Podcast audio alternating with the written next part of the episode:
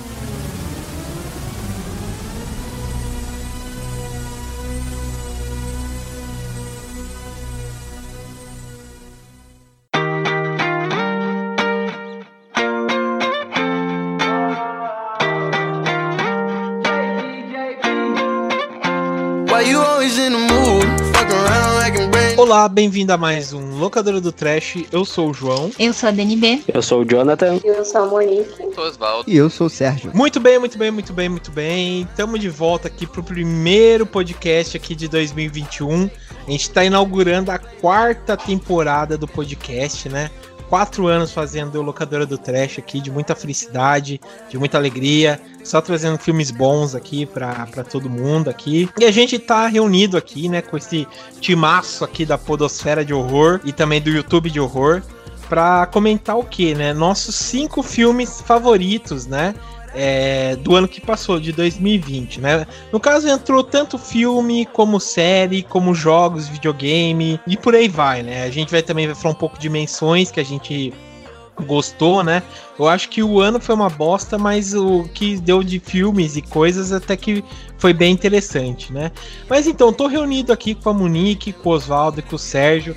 Cada um trabalha numa área aí de horror e tal e a gente vai comentar fazendo aquela pergunta que a gente sempre faz, né? O que vocês fazem nessa internet de meu Deus, né? Vamos começar então primeiro com as damas. É, Monique, o que, que você faz nessa internet de meu Deus? Eu vendo pack do pé. Mentira. eu, eu falo de uns filmes esquisitos, de cinema independente, meio underground, de, de terror. A gente tem um podcast e um site também cheio de review e listas e tudo mais lá no Horrorizadas Podcast. Ah, beleza, beleza. Falando aí, Sérgio, o que, que você faz nessa internet, meu Deus? Então, João, é, eu sou lá do podcast Frequência Fantasma, né? Eu sou o host lá daquela bagaça e a gente também fala sobre filminhos de terror aí nesses últimos anos. Porém, a partir desse ano, né, a gente tirou mais férias aí prolongadas porque a gente vai voltar com muita coisa bacana no podcast. A gente não vai falar só de filmes agora. Agora a gente vai falar de games, vai ter programa de games, de literatura e também também uma série em audiodrama é, que a gente tá produzindo aí, que já tá no gatilho para sair esse ano. Então vem muita coisa bacana aí. Aí é só procurar a gente aí no. Dar uma googada aí. Frequência Fantasma que você acha aí no Spotify, em todas as plataformas aí. Pô, aí sim, hein, aí sim. Tô, tô querendo acompanhar então, hein, cara. Tomara que vocês Opa. voltem logo aí pra gente ouvir. É, a gente tá arrumando a casinha, que nem diria o Tite. Tá certo.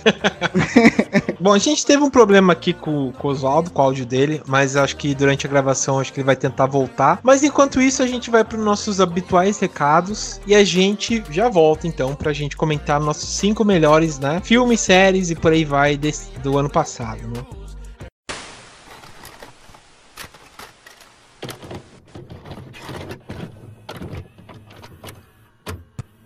Muito bem, muito bem, muito bem. Estamos na parte dos recados aqui do Locadora Trash, né? É, a gente deu os últimos recados ano passado, a gente ficou com saudade de todo mundo, né? E a gente tá de volta aqui, né? E eu tô com quem? Tô Nossa, com a Dani. Uma presença especial nesse ano de 2021. é, nada muda feijoada. Nada muda. Não, mas é brincadeiras à parte, né? A gente, como a gente eu comentei aqui nesse podcast, que vai ser de cinco melhores filmes de 2020, né? Que a gente separou. A gente tá estreando a quarta temporada, né? Do, do Locadora do Trash. É, a gente falou, né? No, nos recados do final do ano, né? Que 2020 foi um ano bem atípico, né?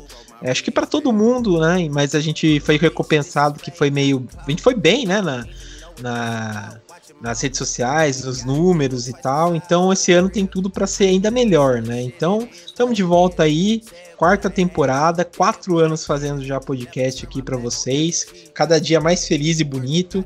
E é isso aí. E Dani, você tem algum recado pessoal aí também?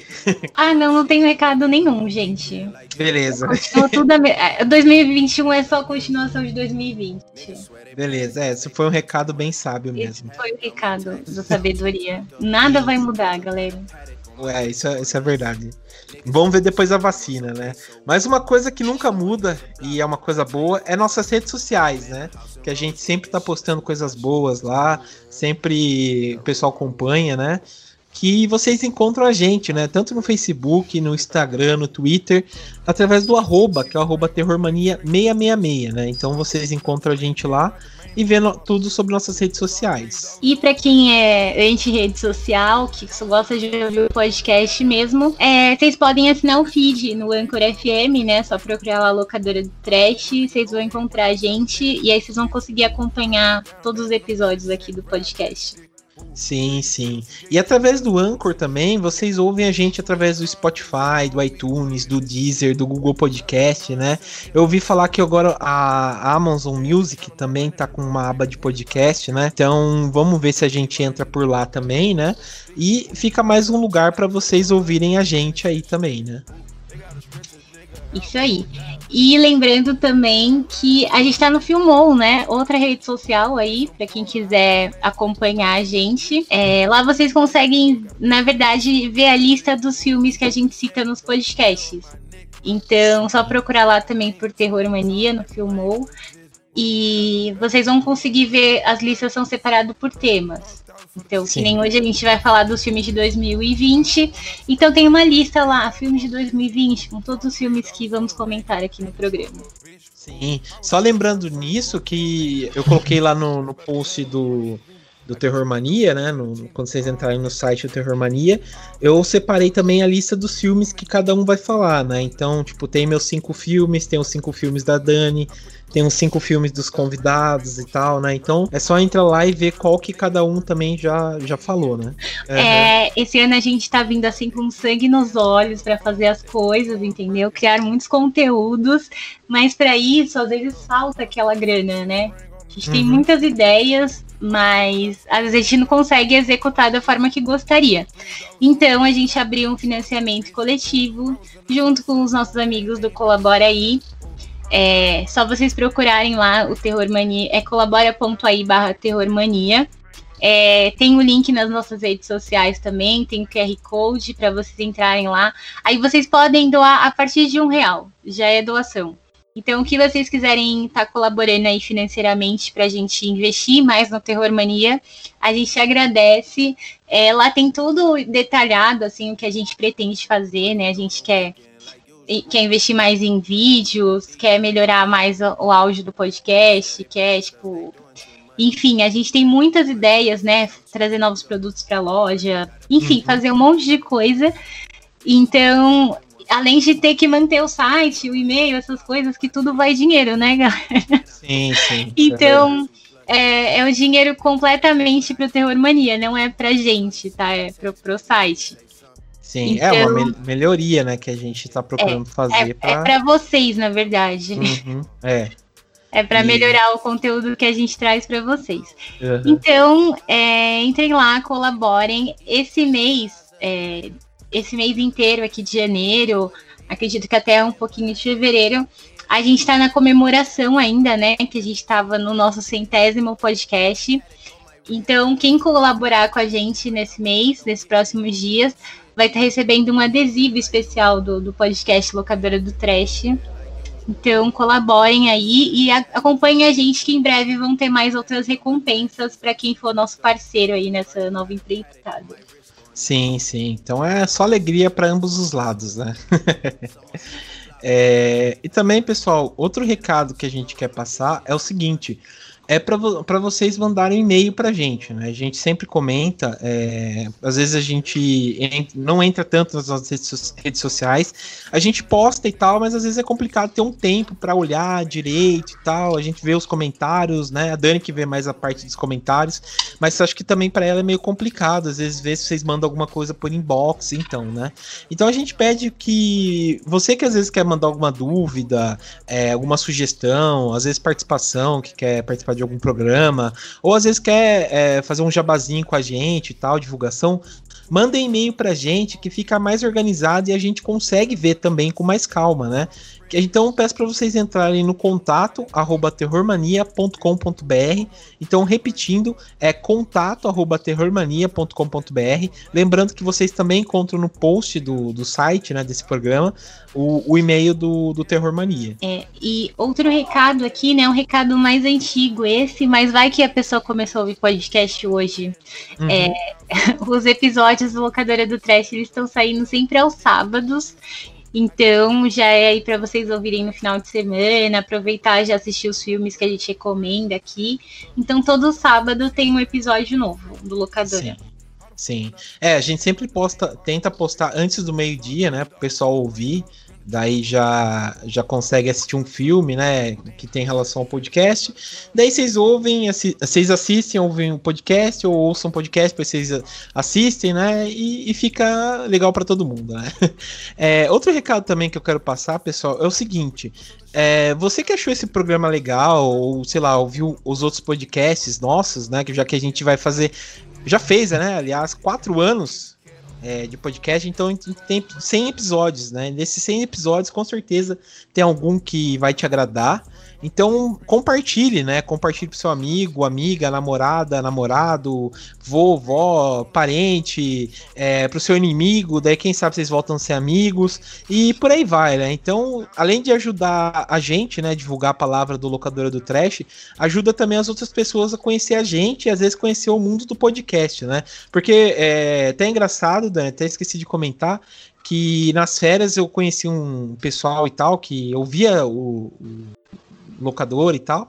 E eles falavam que não tinha mania de ouvir podcast e tal, e começou a ouvir é, por insistência de amigos, né? Também por minha insistência.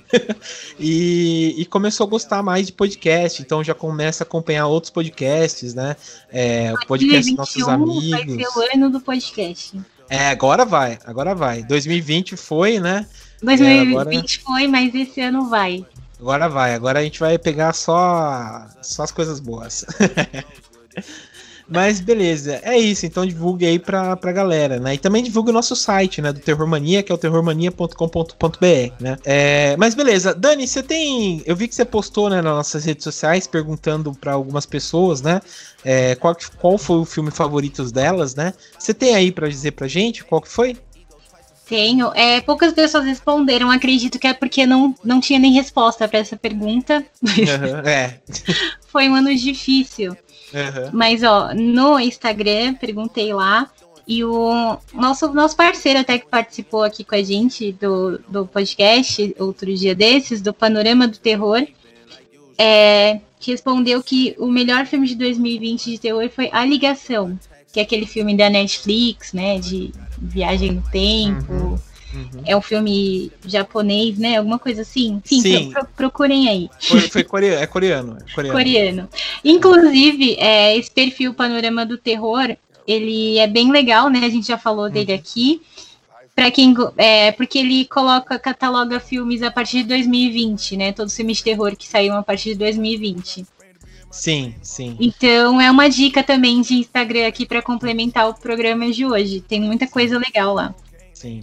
É, o Daniel, ele é, ele é muito legal, ele falou mesmo que, que foi que foi um do, dos filmes favoritos dele mesmo. Eu assisti, eu não gostei muito do final, para falar a verdade, mas o filme é muito bom. É um coreano muito bom lá que, que dá para assistir. Filme coreano é sempre bom, né? É, filme é. coreano nunca é perda de tempo, né? É. Sempre sim, tem sim. um negócio ali para te impactar. Com certeza, é. com certeza. A Arminda Nunes Silva, ela falou que o melhor filme de 2020 foi Doutor Sono. É, acho que esse é de 2019, né? Mas beleza. Não, mas ele, ele foi lançado em 2020. Ah, tá. Ah, tá. Verdade, verdade, verdade. É, é que aconteceu tanta coisa esse é, ano. É, nossa, é. Eu não sei, lembro nem meu nome mais. Mas é, é. É, eu lembro que ele tá. Eu vi que ele tá disponível na HBO Go. Então, sei lá, quem não conseguiu aí por meios aí, acho que ele tá disponível na HBO Go aí, quem tiver dá pra assistir. Exatamente. E falando em, em loucura, né, no tempo, as pessoas estão tão perdidas que o Marco, é, o Marco respondeu lá no, no Facebook que o melhor filme do ano passado foi Hereditário. e, e aí o Claudinei respondeu que era de 2018. Uhum. Mas tudo bem, a gente concordou, porque uhum. aconteceu muita coisa, né? E Sim. além do mais, o que a gente ficou conversando lá no, na nossa página do Facebook é que realmente depois de Hereditário não teve não teve outro filme tão marcante, né? Tá faltando, faltou um filme assim que marcasse o ano de 2020. É, que É, todo mundo é. ficasse falando e, e Uhum. postando falando você tem que assistir. Não, não teve esse filme ano passado, faltou. É, eu acho que isso aí cê, é, foi um pouco. Eu acho que a ligação, talvez, que eu vi que vários youtubers que fazem terror comentaram desse filme e tal. Mas aquela que caiu na boca de todo mundo, acho que, que É foi do grande difícil. público, assim. Tanto que até hoje o pessoal tá falando de hereditário. Sim, ah, ainda bem que hereditário é Midsommar, né? Ainda bem. É, Que, e o, de o Claudine respondeu também, ele falou que pra ele foi o Homem Invisível, né? Ah, Inclusive, Uhum. vamos falar dele aqui no, no programa de hoje. Sim, sim. É, ele que entrou na lista, acho que de quase todo mundo aí. No meu ele entrou, acho que do Sérgio também entrou, se eu não me engano. Acho que mais de, de outra pessoa aí. Mas foi um puta filmaço, cara, um puta filmaço. Foi antes de, de entrar a pandemia, né? Que eu assisti no cinema. É, então, é, então, a curiosidade é que esse foi um dos últimos filmes de terror que as pessoas puderam ver no cinema, né? Antes de Sim. começar a pandemia. sim. É, mas é um filme muito bom. Eu gostei, achei bem interessante. Bom, mas é isso, agora vamos ver a- a- as nossas opiniões agora. É. então é isso, pessoal. Obrigado aí por quem acompanhou os recados. Vamos pro programa aí, porque ele tá grande. E até mais.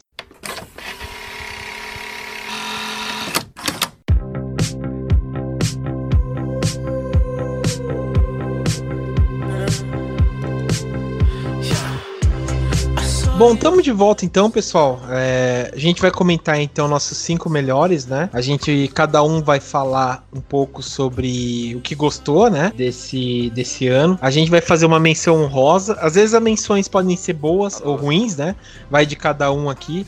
Acho que cada um tá engatilhado pra falar mal do, do que gosta ou não gosta, né? Mas beleza. Bom, vamos começar então com o Monique. Monique, fala aí pra gente aí, qual foi os seus cinco melhores filmes, séries e por aí vai do ano passado? Então, eu vou começar com uma série que eu acho que define muito bem o ano de 2020, que ela é sobre um vírus mortal que atinge uma pequena comunidade situada em uma ilha no Mar do Norte. Ela é uma produção entre Dinamarca, Polônia e Alemanha. E ela narra ali em oito episódios o como um vírus se alastra em âmbito mundial e também dentro da nossa própria casa, né? E assim, eu assisti ela, eu acho que bem no início da pandemia, e como ela foca muito nisso de vírus, às vezes tinha uns slow motion de gente tossindo, de de gotículas voando, então Sim. foram inúmeros gatilhos enquanto eu assistia ela. Coragem, hein?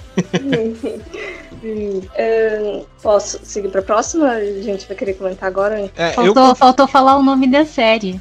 Nossa! E o O nome mais da série importante.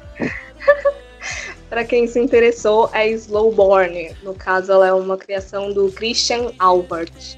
Não faço a mínima ideia de streaming ou coisa parecida que ela tenha saído, mas você pode encontrar nas locadoras alternativas. Ah, tá certo. Aí foi também foi o que salvou esse ano, foi, foi isso aí. Mas, nossa, gatilho mesmo, cara. Tô até vendo umas fotos aqui. O pôster do, do MDB é a menina chorando sangue, então é, Uhum. é um gatilho mesmo. Então, eu ia falar isso, cara, porque no início da pandemia, não sei se vocês viram, tem uma série na Netflix chamada Pandemia. É esse é o nome. Aí eu falei, vou assistir para me informar, né? Porque eu quero, eu, eu quero saber da história, o que, que aconteceu pra me proteger. Cara, em 10 minutos da série eu já tava desesperado já, cara. Eu já tava comprando oxímetro pelo, pelo, pelo Amazon, eu tava desesperado fazendo parte de coisa que me deu vários gatilhos. Então isso aí, de fato, é um terror. Tá, então fica aí o registro. E, e, e quantos episódios tem, é, Monique? São só oito episódios. Até onde eu vi, ela não foi renovada pra nada, até porque fechou certinho ali. Mas se você quiser destruir ainda mais sua cabeça, vai na fé, Slowborn. Tá certo. E qual que é o seu próximo? Meu próximo, ele é um livro, principalmente para os órfãos de Mindhunter, porque eu escolhi o BTK Profile, Máscara da Maldade. Ele fala sobre o serial killer, que ficou conhecido aí como BTK, a sigla em inglês para os termos amarrar, torturar e matar. E o livro, ele é bem interessante, porque assim, se você tiver a imaginação bem fértil, você consegue meio que ler e imaginar uma série, porque vai mostrando ao longo das três décadas a caçada por esse assassino, né? E o que é É. interessante é que os autores dedicaram tanto tempo para falar sobre o assassino como para os policiais que conseguiram capturar ele. Então é bem interessante, ele é da Dark Side, com tradução do Eduardo Alves. Ai, que da hora. E é realmente, né? Tipo, é, sei lá, na, na, nessa última temporada do Mind Hunter, eles começaram a explorar bem, né? O, o profile, né? Desse, desse cara aí, o BTK. Mas aí realmente, como a série foi cancelada, não deu para desenvolver muito, né? Mas eu tava pirando, né? Porque, tipo, cada começo do, do episódio era alguma coisa relacionado a ele, né? E, putz, parece ser da hora é. o. Não, o não livro. basta. Não basta 2020 ter sido horrível, ainda cancelaram mais Hunter. Pior mesmo. Exato. Mas daí, tipo, no livro eles fazem, tipo, toda uma, é, uma pesquisa pra saber é, quem, ela, quem era ele, é, tipo, uma biografia dele, e depois vai passando de como eles tentaram capturar ele, era, é mais ou menos isso? É, pra falar a verdade, é meio que em conjunto, assim. É, quase que em cada capítulo ali fala tanto dos policiais, tanto do, do Dennis Wader, né? Que é o BTK. E Uhum. aí, desde o início, e vai mostrando os crimes dele, no caso, qual eram as, as ações que os policiais tomavam a cada coisa que acontecia. Também o tempo, ele ficou bons anos aí sem fazer nada, sem matar ninguém, né? Até que ele retornou pistola, porque saiu uma matéria no jornal falando que ninguém mais conhecia ele. E aí ele começou a mandar cartas ameaçando e é bem duro. Ixi, da hora, da hora. E explica também porque ele usava aquela máscara lá estranha? Além do fato dele ser meio doido, mas envolvia muito fetiche, né? É, a maioria desses caras aí é tudo é, fecheiro de, de mão cheia, né? Uhum. Então, Ele gostava, ele usava aquela máscara, na verdade, porque ele, ele usava a máscara e ele tirava fotos, assim, se amarrando e tal. Então era bem fetista mesmo. Entendi, entendi. essa, essa história que a, que a Monique trouxe me lembrou, não sei se vocês já assistiram na Netflix, aquela série Night Stalker, que, Eu tô assistindo. Cara, eu assisti isso de madrugada. Eu comecei Ah, a eu assistir ia à falar sobre isso. Eu ia começar. Eu, eu- eu assisti o primeiro episódio à noite, é bem rapidinha, né? Minto, eu, Uhum. eu assisti dois num dia e os outros numa madrugada. Uhum. E aí, cara, assim, apesar da série é, ela manter uma mesma, uma mesma estrutura em todos os episódios, que às vezes pode ser um pouco cansativo, a história é bem envolvente, sim, é, baseados em fatos reais, né? E, e toda a mística que tem em volta, eu acho isso muito bacana que o, que o diretor ele dá essa aura, ele se, ele se aproveita dessa, dessa ligação que o assassino tinha com esse lance de satanismo, essas coisas assim. Ele aproveita essa aura e traz uma coisa de misticismo assim em volta dele. Então, como estrutura de terror, eu achei bacana, né? Não sei se essa era a intenção final deles, mas colou pra mim bem legal. E, cara, é muito tensa a série. A série é muito tensa porque é um cara que é, ele não tem um padrão que nem os serial killers no- normalmente tem, né? Aconteceu durante a. Cali- Eu acho que foi em Los Angeles, durante um período curto, mas que foi avassalador, assim. O cara Foi verão, verão de 87, que é conhecido como um dos maiores, um dos verões piores que teve. É, pode crer, é isso aí. É. É o, é o Richard Ramirez, né? O Rick Ramirez, Isso, o, isso o assassino, que daí é, é os caras caçando, né? E eu achei muito do caralho que eles mesclam as imagens da época, né? Com o material atual, assim. A direção do bagulho é muito foda. O único pecado é não ter a música que o se fez baseada no, no Rick Ramirez, né? Que é a Night Stalker Uhum, É. Pode crer. Que eu jurei que ia tocar essa música em algum momento, mas não tocou. Mas é, é uma baita dica, assim. É que isso saiu agora, né, em 2021. Eu ia deixar Nossa, pra é falar no semana. final. Eu ia deixar pra falar, falar no final, né? Mas aí, quem, quem gosta, quem se interessa, é impossível desgrudar o olho da tela, assim, ó. Quem curte Mind Hunter ou, ou sei lá, Hannibal, essas paradas assim, né? Uhum. Uhum. Se eu não me engano, o Richard ele chega até a aparecer no Mind Hunter, no caso, entrevistado. Não necessariamente o Richard de Ele, verdade, mas ele aparece, eu esqueci de falar também que ele apareceu também no American Horror History 84, né? Sim, é, eu assisti esse daí. Ele tá até interessante, porque ele brinca com esse negócio dele ser satanista e tal. Então é, é, é legal o jeito que eles brincam com, é, com essa, essa fama aí, né, dele. Mas a Uhum. maneira que aquele cara ali tá igual a ele, assim, não é brincadeira. É de assustar o quanto o cara ficou igual a ele. O cara É. do American Horror History. Impressionante, assim. Uhum. É, e, e só, e só pra fechar, né, pra não, pra não se alongar muito, uma curiosidade, assim, curiosidade pra mim, óbvio, porque é comigo. Enfim, maluquice. É, na verdade, eu não conhecia o caso. Né? Eu não sabia nada sobre, sobre o caso, assim. Eu tinha lido Night Stalk, mas nunca tinha visto nada na imagem. Então, no início da série, não é spoiler, tá? Ele começa te contando o que que tava acontecendo ali. E ele não te mostra o assassino no início da série. Isso eu achei muito bacana porque eu pensei que já tinha o cara já tinha morrido, ou que já tinha acontecido algo, ou então que ele nunca fosse não é nem que ele tivesse morrido, que ninguém tivesse pego ele, né? Que ninguém uhum. sabia, porque se você olhar o pôster, ele é meio é, é, escuro, ele não mostra muito bem. Depois que eu fui perceber que de fato tem alguém ali, que depois que você vê a foto, beleza. Mas quando eles mostraram a foto, e aí eu concordo muito com o que o Jonathan trouxe, que ele. E, e, que, o, que o Jonathan trouxe, que ele sobe essa aura de demoníaco, cara, dá um frio na espinha, mano. Pelo menos para mim que não conhecia, bizarro. Então vale a pena, é, vale a dica. Eu gosto, eu gosto dessas paradas assim, eu conheço há bastante tempo já a história dele. Tem muitas bandas de metal que já fizeram. Uh músicas, né, inspiradas em assassinos e o Rick Ramirez, ou Richard Ramirez, né, que é o nome dele mesmo, uh, tem várias músicas assim. Uh, uh, tipo, nada de apologia, né? Vamos ser adulto, não tem nada a ver. O cara tá narrando um acontecimento, né? Assim como o ACDC tava narrando, né? Não quer dizer que ah, é legal o que ele fez. Mas, enfim, quando eu tava vendo American Horror eu tomei um cagaço, assim, realmente, porque o cara é muito igual, muito igual. E é legal essa sacada deles não mostrarem uh, de imediato que é, que é o Richard Ramirez. É claro, quem sabe quem é, né, pelo nome já vai sacar, porque ele era conhecido, né?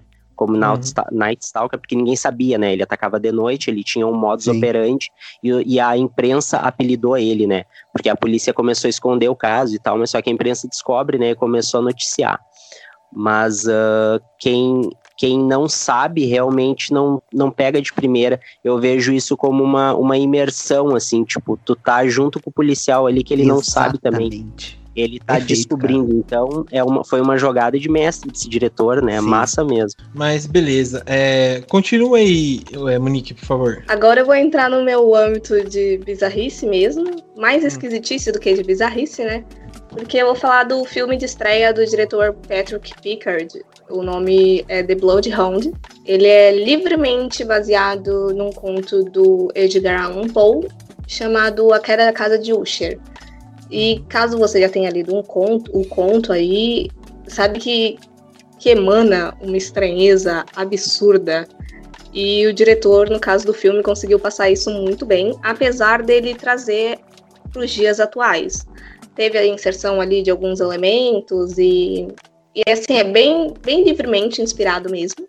Mas é sobre um rapaz que ele vai visitar um amigo rico dele de infância uhum. que está sofrendo de uma doença misteriosa. Mas só que ao chegar lá, ele percebe que tanto o seu amigo quanto a irmã gêmea dele, os únicos sobreviventes da família Lurt, é, eles estão continuando ali com o legado da família de depressão e autodestruição.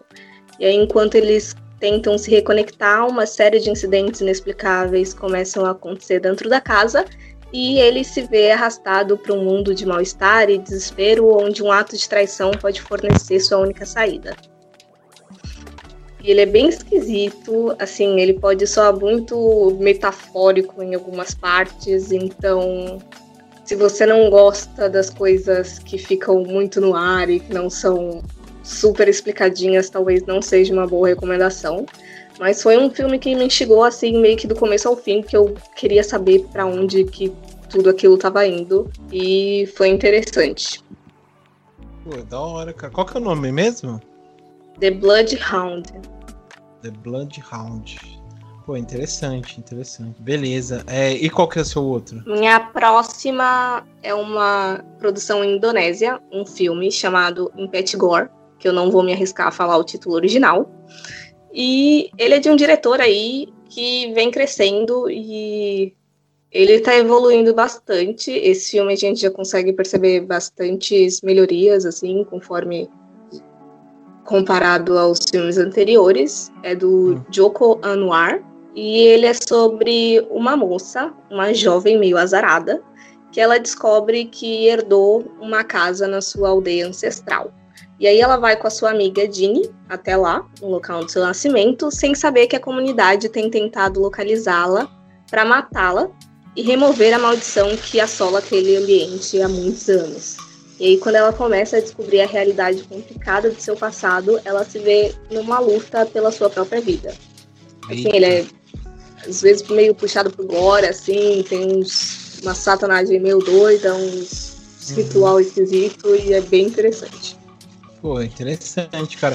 Esse jogo Anwar aí, ele foi o que fez o, os Escravos de Satanás também, que, que é o puta uhum. de um uhum. filmaço. Acho que saiu em 2018, se eu não me engano. Que, que também pega esse, esse. Eu gosto, sei lá, dele porque ele mexe muito com a, com a cultura, né? Com a religião. Então tem muita coisa que, sei lá, que difere do que a gente pensa de é, possessão, de maus espíritos e tal. Então é, é, bem legal essa, essa, o que ele trata, né? Parece ser bem interessante esse é, Impetigore aí, parece uhum. ser legal. Se pegar a mesma pegada do, do Escravo de Satanás, acho que vai ser, vai ser da hora. Vai ser da hora. É, então, e é isso que é interessante, assim, porque a gente percebe o, os temas ali, a gente percebe é, tudo que ele já tinha feito até então, mas de uma forma muito melhorada. Então tem, tem bastantes elementos comuns aí com os escravos de Satanás, como você mesmo citou, uhum. mas eu acho que até agora foi o melhor dele. Entendi. Putz, dar uma procurada, parece ser bem interessante mesmo. Uhum. É, você já acabou sua lista? Tenho o quinto ainda. Ah, beleza. E a minha quinta e última recomendação aí, além das menções honrosas, é uma produção canadense chamada Anything for Jackson. E o interessante dela é que ela vai trabalhar um conceito consideravelmente, consideravelmente diferente, porque é sobre um exorcismo reverso. Nossa. No caso, um casal de idosos que perdeu o neto num acidente. Uhum. Eles sequestram a paciente do, do Henry, o médico, que ela tá grávida e eles têm a intenção de colocar o espírito do neto deles dentro do bebê que ainda não nasceu. Mas aí não demora muito para eles descobrirem que o Jackson, o neto deles, não é o único fantasma que os avós convidaram para casa. E agora é uma corrida contra o tempo para o casal e a paciente descobrirem uma maneira de escapar da assombração em que eles se colocaram. Entendi. Putz, parece ser bem interessante. Eu tô vendo aqui as imagens e parece ser um clima bem tenso, né? E o tema também, que parece ser bem delicado e tal. Ele tem uma. Ele tem muito, tipo, jumpscare, essas coisas, ou é um terror mais. É, sei lá. É, assim, não parado, mas um terror mais psicológico, assim. Então, eu acho engraçado, a gente chegou a gravar um episódio sobre ele, ainda não saiu. Mas uhum. ele segue o anti-jumpscare. Não que ele seja parado, mas é que as coisas acontecem graficamente sem que tenha criado aquela situação de clima, digamos assim. Você não toma um susto. Uhum. É só visualmente gráfico e tenso, então você fica chocado porque você não estava esperando o que ia acontecer. Putz, que da hora, cara, que da hora. É... E, e, também deve ser bem gorzão, né? Deve ter um gore. Tem um pouquinho, assim, pelas coisas, pelas coisas que acontecem pelo tema, mas ele também tem bastante de humor ácido. Até pela condição ali, são protagonistas idosos, não é uma coisa que uhum. a gente está muito acostumado a ver, né? Mas é interessante porque ele sai muito do lugar comum em diversos aspectos. Pô, interessante, cara, interessante. Vou tentar assistir isso aí pra ser bem legal também.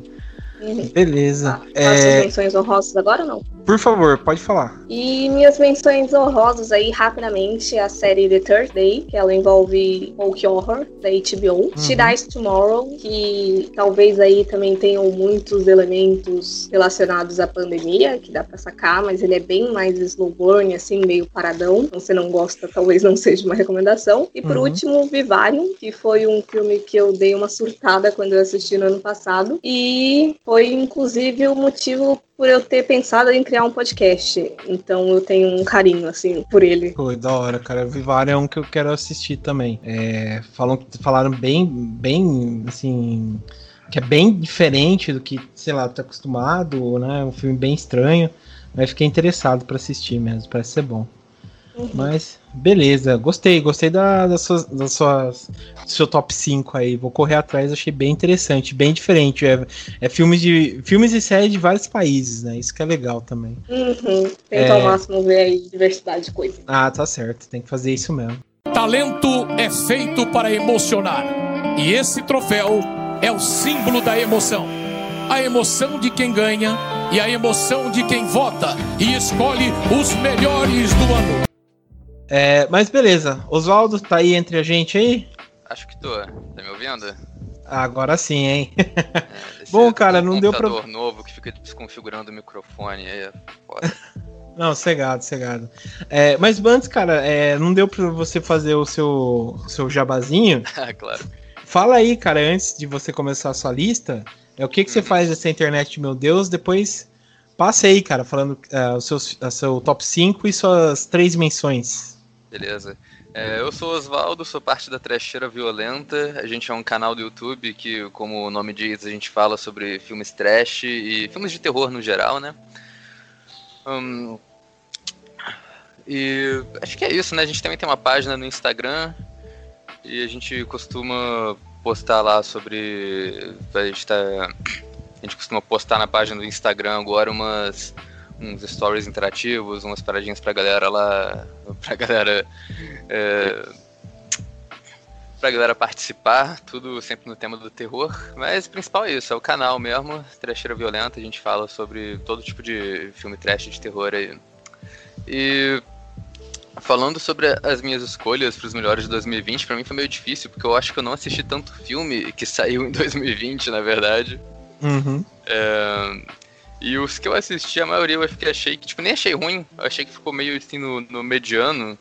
Mas eu acho que o que salvou 2020 foi que, que, por causa de toda a pandemia, teve muito festival que foi pro online, né? Então teve muito festival de cinema gratuito e deu pra ver umas paradas bem maneiras por isso.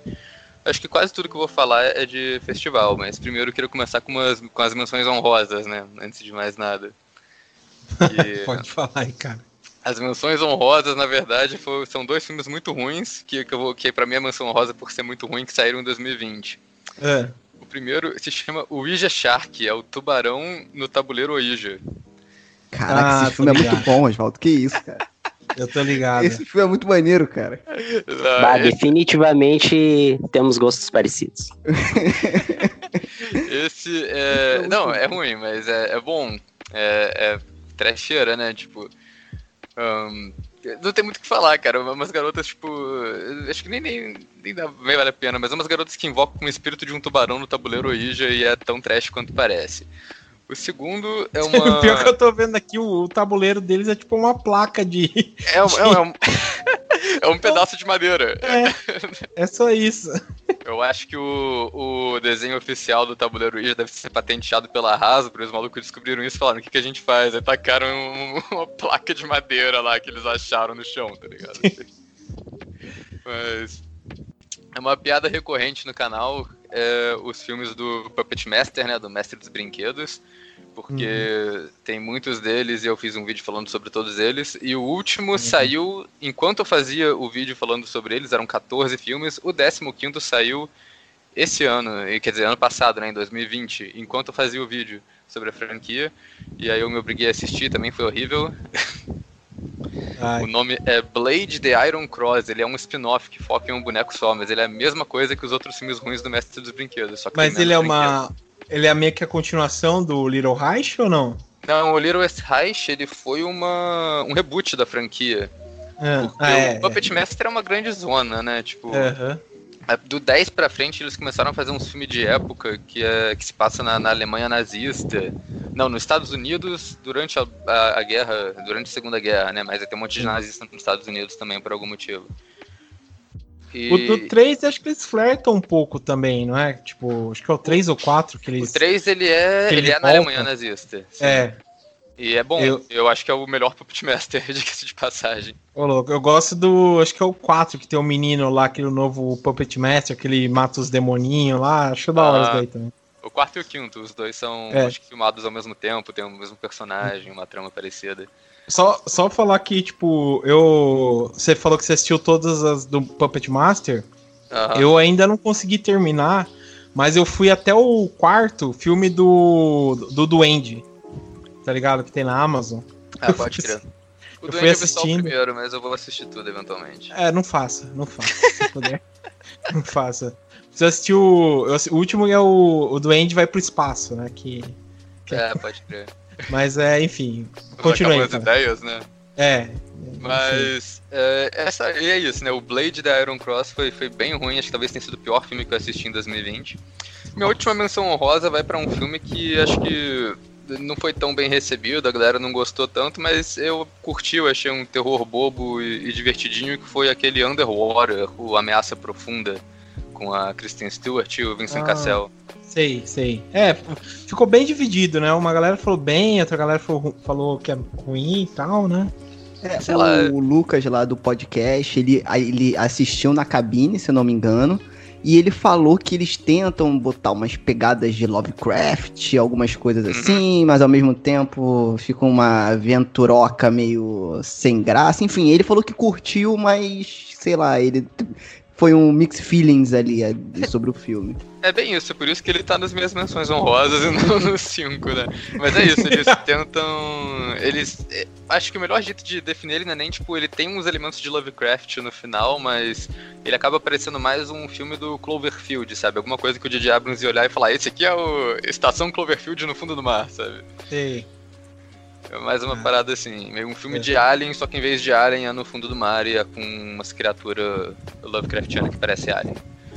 Entendi, entendi. Cthulhu é um alien, tecnicamente, então. Enfim, é, os meus, as minhas cinco escolhas para melhores de 2020, eu vou começar com o mais fora do padrão aqui, que eu, inclusive eu Hum. troquei de última hora, é, que é um jogo. Um, um jogo independente chamado O Enigma da Casa de Salazar, que é, é não tipo, conheço, deixa eu ver aqui. é, é um jogo. Tem essa empresa, né, a Puppet Combo, que ela distribui jogos de terror, faz os jogos também, tipo, que são jogos simulando estilo retrô. Acho que a Uhum. maioria dos. Eu, esse foi o único que eu joguei deles, mas ele não chegou a ser produzido por eles. Ele foi um jogo feito por um cara só, tipo, chileno. E a Puppet Combo pegou o jogo pra vender. E ele meio que simula um estilo de jogo antigo, naquele gráfico de Virtual Boy da Nintendo, sabe? Meio tipo monocromático. Cara, isso aqui parece um point and click. É um point and click. Ah, É uma aventurazinha de terror point and click que você é uma mulher que tem que investigar, uma, uma jornalista que tem que investigar uma casa que é a casa de um escritor chamado Salazar, que tá desaparecido, ninguém sabe onde ele foi parar. Ele e a família que morava lá, e você vai entrando na casa e é uma história assim, tipo, de espírito que você tem que investigar. E é um point and click que tem um, um esquemazinho assim, tipo de. Tem um monte de jumpscare no jogo, né? Sempre tem. Mas ele, eu acho ele, ele charmoso, né? Que ele tem um gráfico antigão. É, Uhum. E ele tem uma história maneira, que tem aquele tipo típico é, jogo de terror que tem uns é, seis, sete finais diferentes pra você descobrir. Sim. E eu gostei dele, sei lá, é um joguinho independente, dá pra, tipo, fechar tudo em 4, 5 horas, mas eu acho que vale a pena, né? Pô, da hora. Onde tem pra. Tem na Steam. É, Ah, tá. Mas daí dá. É, é, eu nunca usei a Steam, daí usa. É, Já joga no até PC? botando na minha lista. É, PC. Ah, é pra tá. PC. Ah, sim, Ah, não- é, você compra ele pela Steam e É. aí, e aí baixa lá, mas tipo, como ele é um jogo que não deve exigir nada, ele deve rodar em quase qualquer computador. É, dá pra baixar pelo torrent, então. também. Mas aí você, você não apoia o desenvolvedor chileno que fez esse negócio trancado no porão dele. Ah, eu quero que ele se foda. Provavelmente eu vou jogar um minuto esse negócio, encher o saco e. Mas enfim. Não, mas toda a força aí. Tô torcendo pra você. Toda, É. toda a nossa solidariedade aí pro É. desenvolvedor chileno. Uhum. Isso aí. É, Mas ok. É, agora, a partir daqui, minha escolha são filmes. É, Três desses filmes eu assisti em festival online. O primeiro deles foi o Berry Fritado, da África do Sul, Hum, eu baixei isso daí. que Ah, é, espetacular. Parabéns. é muito bom. É tipo um, um futuro cult clássico, como todo mundo diz, que é... Cara, é... é até difícil de definir o filme, mas ele é uma mistura de Starman do John Carpenter, que tem essa coisa de tipo do alien vir pra Terra no corpo de um humano, Uhum. com sei lá, Transporem, talvez, que é um filme muito doido. Ah, a história é que tem esse cara, né, que é o Barry, ele é tipo um maluco muito desagradável lá da África do Sul, que é abduzido por um por uma por um alienígena e o alienígena volta pra Terra no corpo dele, só que o alienígena, o alienígena não tem ideia do que tá acontecendo. É, então, tipo, ele meio que só segue, uh, uh, vai andando na rua e vai entrando num monte de furada. Tipo, vai parar num bordel e a galera da droga pro alienígena, ele apanha na rua. E é, tipo, é só, é só merda. E é, é só ele isso vai parar no meio de uma orgia. uma orgia. É, é, é tipo. o filme é só surto. É uma hora e meia de surto de, de, de drogas e, e sexo e alienígenas. E, tipo, é muito louco. É, é, Sim, é um filme difícil de parece... descrever uma trama até, sabe? Porque é isso, é, são as coisas acontecendo com, com esse alienígena que veio pra Terra desavisado. Ele parece... é um personagem estranho transitando num, num universo completamente demente, hum. uh, escuro pra caralho, porque se passa de noite. E tem a, a questão da, da estética visual, né? Que Sim. tem muito neon e brinca com as cores, assim. É uma homenagem anos 80, né? Tem muito neon e tem muito efeito prático também, né? Nos momentos É, ele efeito. é, mas ele, ele até me lembrou... Fazer, até pra fazer coisa do tipo, o cara sendo abduzido, eles realmente, tipo, levaram um guindaste e levantaram um maluco no meio da rua, assim, pra, pra parecer que ele tá levitando. É, tipo, muito bem feito até. Ele me lembrou uma referência, assim, na verdade, ele me lembrou, não, ele faz umas referências diretas ao Enter the Void, né, do, do Gaspar Noé. Eu ia falar isso, mano. Exatamente. Pra mim, ele é o Enter the Void com Alien. É, tem essa, tem essa. É. O que você ah. foi contando aí lembrou um filme também que é australiano que chama Bad Boy Bunny. Não, Bad Boy Bubby. Aham, é, tem também, é, tem a ver também. Que é dos anos 90, 93, só que é um pouco mais pelo jeito, assim, esse aí é um pouquinho mais pesado, que envolve é, a incesto e também é, morte de um animalzinho, que é meio triste, que eu fiquei chateado quando vi. Mas é, é um filme também muito assim, que é um cara que ele tem problema também mental e ele passa a vida toda trancado em casa, né? E quando os, vamos dizer, os pais dele falecem por uma coisa, ele é solto na sociedade, só que ele não sabe de nada e tal. Então ele vai entrando em várias furadas e tal. Que é um filme bem interessante também, bem interessante. Que tem quase a mesma pegada aí do Barry, do Barry Fritado aí. Eu, eu tinha baixado achei bem interessante isso aí. Cara, se eu não me engano, eu lembro de ter lido isso na época, que o, tem um. Acho que tem um personagem no filme do Barry Fritado que se chama Bubby, ou alguma coisa assim, que tem, é uma referência. Tem, tem, tem, referência. Na verdade, o, a cara do, do ator, esse, o Barry, ele é meio parecido com o Bubby, né, assim. E uma curiosidade, né, esse filme uh, foi uma das maiores sensações e revelações, né, do Fantaspoa online sim, esse sim. ano, esse ano passado. E toda a galera assim de imprensa e tal que entra em contato e tem aquelas uh, lives que eles fizeram, entrevistas, o cara atendeu todo mundo, disse que o, o, o, o diretor e o ator, né? Ele caracterizado de Barry, né, o tempo inteiro, ele interagindo muito com a galera e falando daquela maneira que ele fala no filme, e ele mandava recado pra galera, tipo assim, Sim. Tu entrevistou ele, depois ele mandava um áudio, assim, um vídeo pra ti, assim, falando o teu nome, sabe? Osvaldo. Assim, é, eu tô ligado, eu vi, muito engraçada. E ontem, casualmente, ontem eu li um cara de uma banda chamada Comando Nuclear, que é uma banda, puxa, acho que é paulista aí de metal. O cara disse que do nada ele recebeu uma mensagem assim do, do Barry fritado falando assim: Comando Nuclear. Assim. o cara é uma figuraça, meu. O cara é uma figuraça. Esse filme é imperdível, na real. Vocês têm que olhar esse filme. Cara, eu na real, eu fui. Eu, eu, comecei. Eu descobri sobre esse filme, fui assistir ele no Fantaspoa porque o diretor tinha mandado um e-mail pra trecheira. E vira e mexe, né? Tipo, agora não mais, né? Que acho que acabou o período de divulgação deles, mas ele, tipo, mandava uns paradas no Instagram pra gente. Do, tipo, uma vez ele mandou uma propaganda de, de camisinha é, estrelando Barry fritado. Que eles tipo, gravaram de sacanagem. E do nada, tipo, um dia ele mandou aquilo. o cara é muito, okay. Os caras são muito gente boa, muito figura. Eles são é, bem acessíveis. Sim, sim. E, um, acho que é isso, né? O Barry fritado. Então o próximo que eu, que eu coloquei na minha lista é são, tem dois filmes nacionais que eu gostei. O Cemitério das Almas Perdidas, do Rodrigo Aragão, também estreou em festival. Uhum. que também é um filme muito bom, tipo, é outra dessas na minha trecheiras boas, assim, que tipo.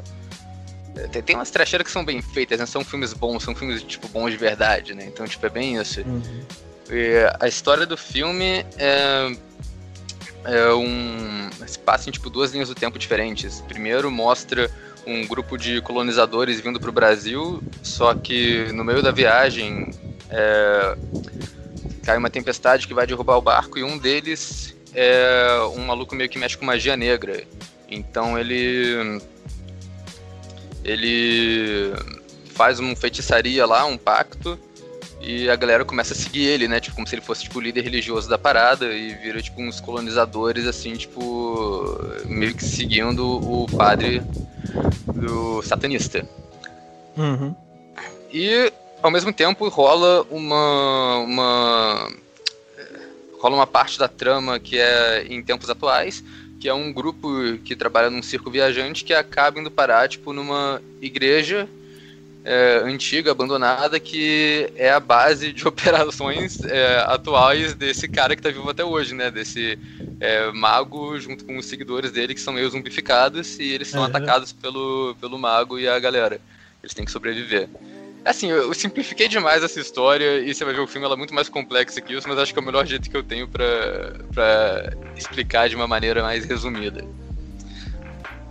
Mas eu achei um filme muito bom e é tipo. E é um filme dirigido pelo Rodrigo Aragão, né? Que ele já, já tem uma, um repertório maneiro aí de filme brasileiro. E ele é um cara que começou nos efeitos especiais, então os filmes dele são, tipo, carregados de efeito prático também, que eu acho Sim. muito maneiro. Muita maquiagem foda, muito efeito de morte. de aniversário foda. hoje. Sim, faz aniversário hoje no, no dia da gravação aqui. O Jonathan vai cantar um Parabéns. parabéns pra ele. Parabéns! Mas uma coisa que eu acho legal também do Cemitério das Almas Perdidas é que o Rodrigo Aragão fez um canal no YouTube que é o Monstrólogo e lá ele postou é, vários making-offs do filme acompanhando a produção. Então dá pra você ver, tipo, lá como é que eles fizeram várias coisas, é bem maneiro. Uhum. Pô, da hora, da hora mesmo, cara. É, esse aí eu preciso assistir ainda. Infelizmente, quando passou nos festivais aí, ou até na Darkflix, não consegui ver.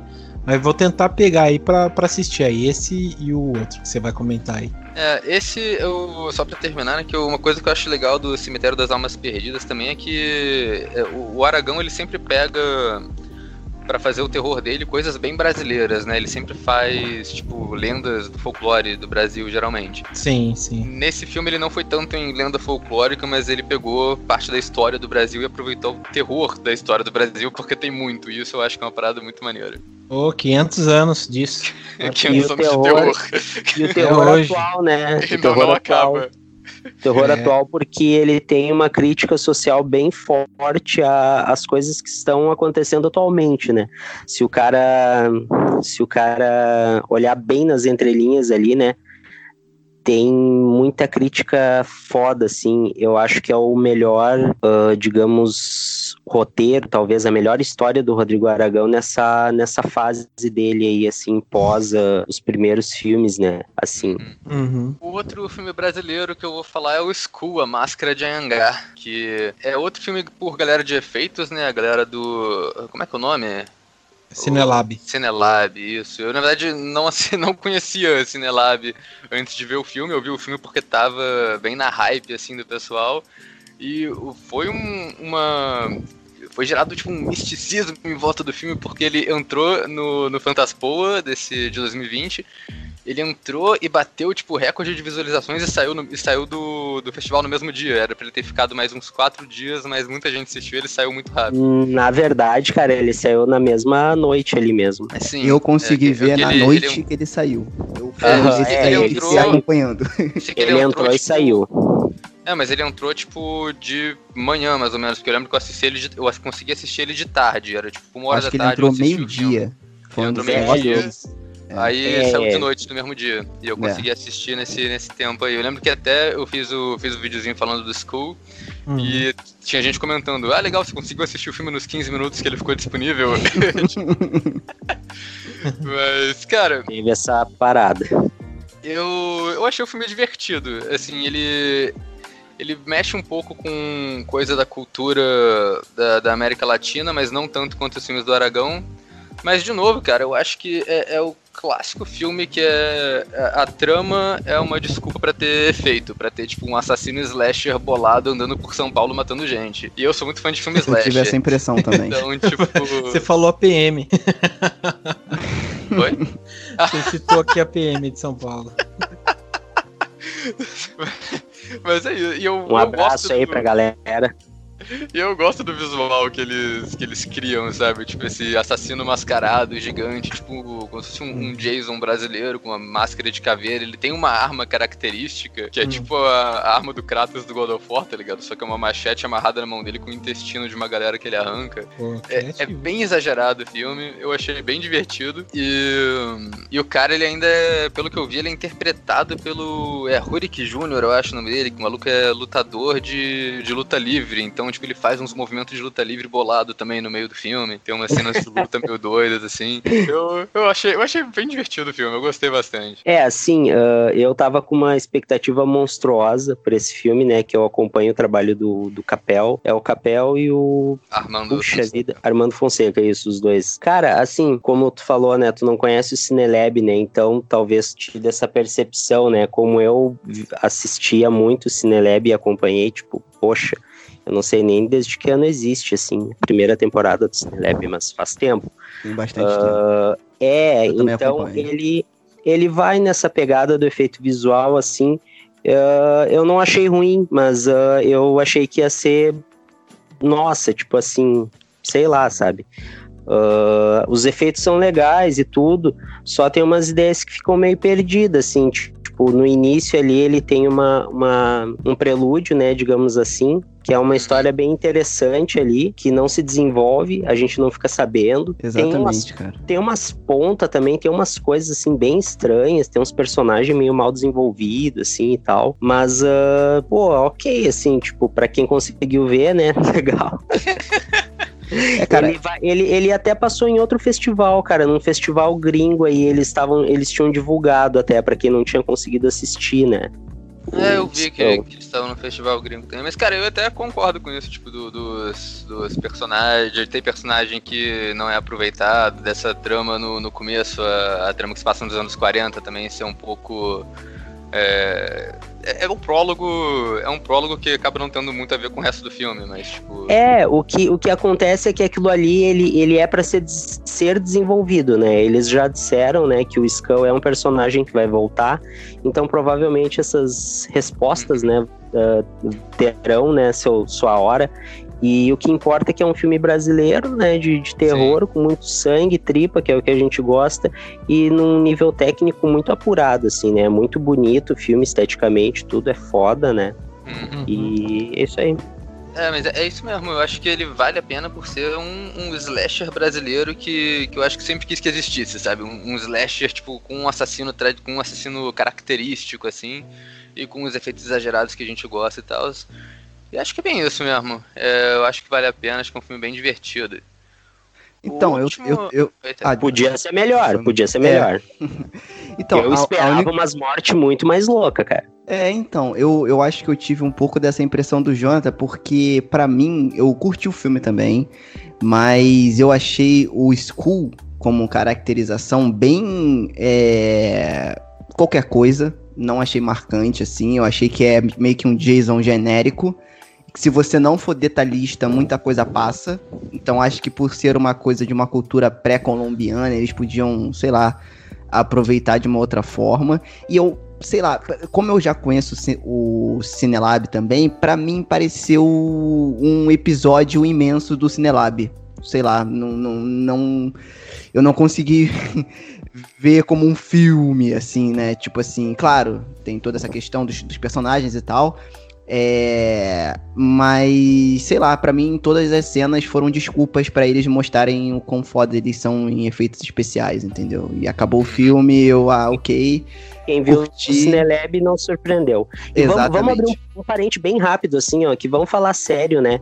Principalmente essa, essa galera que fala de horror no Brasil, falam tanto mal de tantas coisas e principalmente coisa gringa e botam defeito em tudo. E daí, quando é o filme do seu amiguinho, todo mundo dá cinco estrelas. Então, um grande fuck off pra vocês aí, puxa saco Tá em certo. geral. Tá a indignação. É, Essa, essa já foi a sessão de recados. Segunda É. sessão de recados do locador. Eu sou, eu sou bem sincero, eu não, eu não, não faço média, não. E tem uma galera aí muito, muito de média aí, né? Que tem medo, sei lá, rabo preso. Não, talvez, mas eu acho que, que a gente já até comentou isso num locador. Eu acho que, tava, que eu tava até participando, que a Dani tava também, que tem esse lance do filme brasileiro, né? Ah, não pode criticar porque é filme brasileiro. Gente, é ruim. Se for ruim, é ruim, acabou. É ruim sendo brasileiro, polonês, espanhol, e não importa a nacionalidade. Entendeu? É, é difícil? É difícil fazer, todo mundo sabe disso. Quem trabalha com isso, principalmente, quem produz conteúdo, sabe porque tá em contato ali. Mas, gente, se é ruim, cara, assim, ou então se você achou ruim, você tem o direito de falar que achou ruim, uma merda. Eu acho que é então, muito também não tenho muito panos quentes, não. É muito cômodo daí o cara falar assim, ah, faz melhor. Ah, mas tipo assim, eu posso ir lá e falar pra um médico, pô, faz essa cirurgia melhor aí, tá ligado? Ele vai dizer, ah, não, então tu vem Ah, operar. isso aí é um argumento muito fraco. É um argumento fraco, cara. É um argumento que, tipo, pra mim não existe, cara. Tipo assim, aceita, aceita, tá ligado? Tá dando a, ca- a cara a tapa, né? Então aceita que dói menos, sei lá. A gente tá falando isso porque teve toda uma cena aí, né, ao redor disso, né, e tal. Isso não veio do nada, né? Tem muitas histórias, né? Sim, sim. Mas beleza. É... Terminou aí, Oswaldo? Tem mais? Oi, tem um último filme que na verdade é o mais famoso dessa, dessa lista toda, mas que eu acho que foi um filme muito bem feito também, que é o remake do Homem Invisível, dirigido pelo Leo Anel. Também tá na minha lista. Também É. tá na minha. Muito que bom. é, mas é porque Eu foi- odiei esse filme. Mas acho que é porque ele foi o último grande filme de terror que saiu também antes da pandemia, né? Tipo, Ah, Eu- eu sabe que eu não que- consegui enxergar. Nossa. alguém, alguém tinha que fazer essas piadas de. As piadas de Homem Invisível se fazem sozinhas, assim, tipo. Mas. Mas é isso, né? O filme é, um, é uma releitura do, do clássico da Universal, só que ele pega, tipo, temas atuais, né? De relacionamento abusivo e gaslighting e tudo mais, e traz isso Uhum. uma história mais tecnológica, mais moderna, que não tem tanto a ver com com o filme original, mas eu acho que bons remakes, assim, não precisam ter muito a ver com o filme original pra serem bons. E eu acho o Liu Anel um diretor, assim, que tá, tá surgindo. O maluco já é, tipo, figurinha marcada no terror há muito tempo, como ator e roteirista, mas agora ele tá começando a dirigir filme e ele tá mandando muito bem. O cara é muito criativo. É, ele fez o Upgrade, que foi um filme muito bom, e agora o Homem Invisível, acho que ele foi bem, bem sagaz também com as escolhas dele, assim, no filme. Pô, que da hora, cara, que da hora. É, eu gostei bastante. é, acho que vale até a pena comentar aqui, né? Acho que é, quando eu assisti, tipo, eu- eu procurei ir assistir sem saber nada, né, do filme. É, e quando eu assisti, eu achei bem legal o jeito que eles mudam a história, né? É, ele se baseia um pouco. Na verdade, só tem o nome, né? Daquele filme clássico do, HG, do livro do H.G. Wells, né? E depois ele muda totalmente, né? O, o- a proposta e tal. E vira um outro filme muito bem executado. Eu gostei bastante. A Elizabeth mostra muito boa no filme. Ah, essa questão do, sei lá, da, do- de um cara que tem uma tecnologia, né? Sei lá, o cara tem uma tecnologia de não sei quantos bilhões de dólares e vai atormentar a mulher, né? Então é, é uma coisa que, sei lá, acontece também, né? Infelizmente. Mas é, é, é bem legal, gostei muito desse filme, cara. A Elizabeth Moss arrasou, as reviravoltas que ele dá, né? É bem legal. E ainda mais por ser um filme, sei lá, que saiu bem, tipo, popular, né? Bem no, no hype e tal, ele não decepciona, ele, ele consegue se garantir, assim. Eu, eu gostei bastante, achei bem legal mesmo. Lembrando que Leif Wayne é parceiro do James Wan, hein? é, Então, cara. Fica Eu ia deixar aí- isso daí pro, pro vocês comentarem aí, só pra eu jogar na cara de cada, cada um aí que fala mal de James Wan. Mas tá aí, né?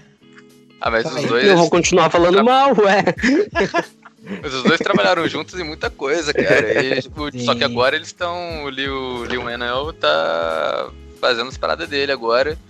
O James Wan tá, tá dirigindo filme de super-herói e produzindo, só jogando dinheiro em Voca Verso, sabe? Tá nem mais assistindo os filmes. Não, ele, ele, Mas ele ainda tá assim, eu acho que produzindo. o, o Lionel, ele tem muito. Ele pega muito emprestado da direção do James Wan, principalmente no primeiro filme Sim. que ele dirigiu, que foi o Sobrenatural 3. Uhum. Mas conforme ele vai dirigindo mais filme, ele tá, tá fazendo a identidade dele também. Tá, tá tendo as próprias, os próprios lances lá, tipo, de movimentação de câmera. O- é, tem uma luta do Homem Invisível no, no filme do Homem Invisível, né? Obviamente, que é muito bem feita, assim, é muito bem filmada. Tipo, Sim. E dá pra ver? não dá pra ver o Homem Invisível, mas você consegue ver a galera que tá apanhando. Cara, eu preciso ver esse O Homem. Invisível tá atrás do C, John. Não, não, não. Eu tô fazendo essas piadas porque tu não tá fazendo, João, que é sempre tu que faz. Ah, tô de boa. Ano novo, novo, nova, novo João. Ah, é. ah, tá. Mas a melhor Mas só- filme, só um parênteses. do Homem Invisível é que ele estrela o Oliver Jackson Corrin, mas ele mal tá no filme. É, Porque só um ele tá que, que eu, eu- o Lei... eh, Qual que é o nome do cara, do diretor? É Lei... Lil Wayne, não. Wayne. Ele tá acreditado aqui no, no, no IMDB como diretor do Fuga de Nova York? É um remake. Que... É, não, então, mas não era o, o Robert Rodrigues que ia ser o diretor? Mudou, Ah, será? cara, toda hora muda, toda hora falam que é um diretor diferente, já confirmaram, já desconfirmaram. Ah, E a parada do. IMDB, tipo, acho que também tem um- o público que mexe nas mudanças, assim, conforme a galera vai, vai anunciando coisa. Então, tipo, tem um monte de páginas de IMDB de, de filme que nem nunca vai existir. coloca o. Coloca o, o cara lá, o.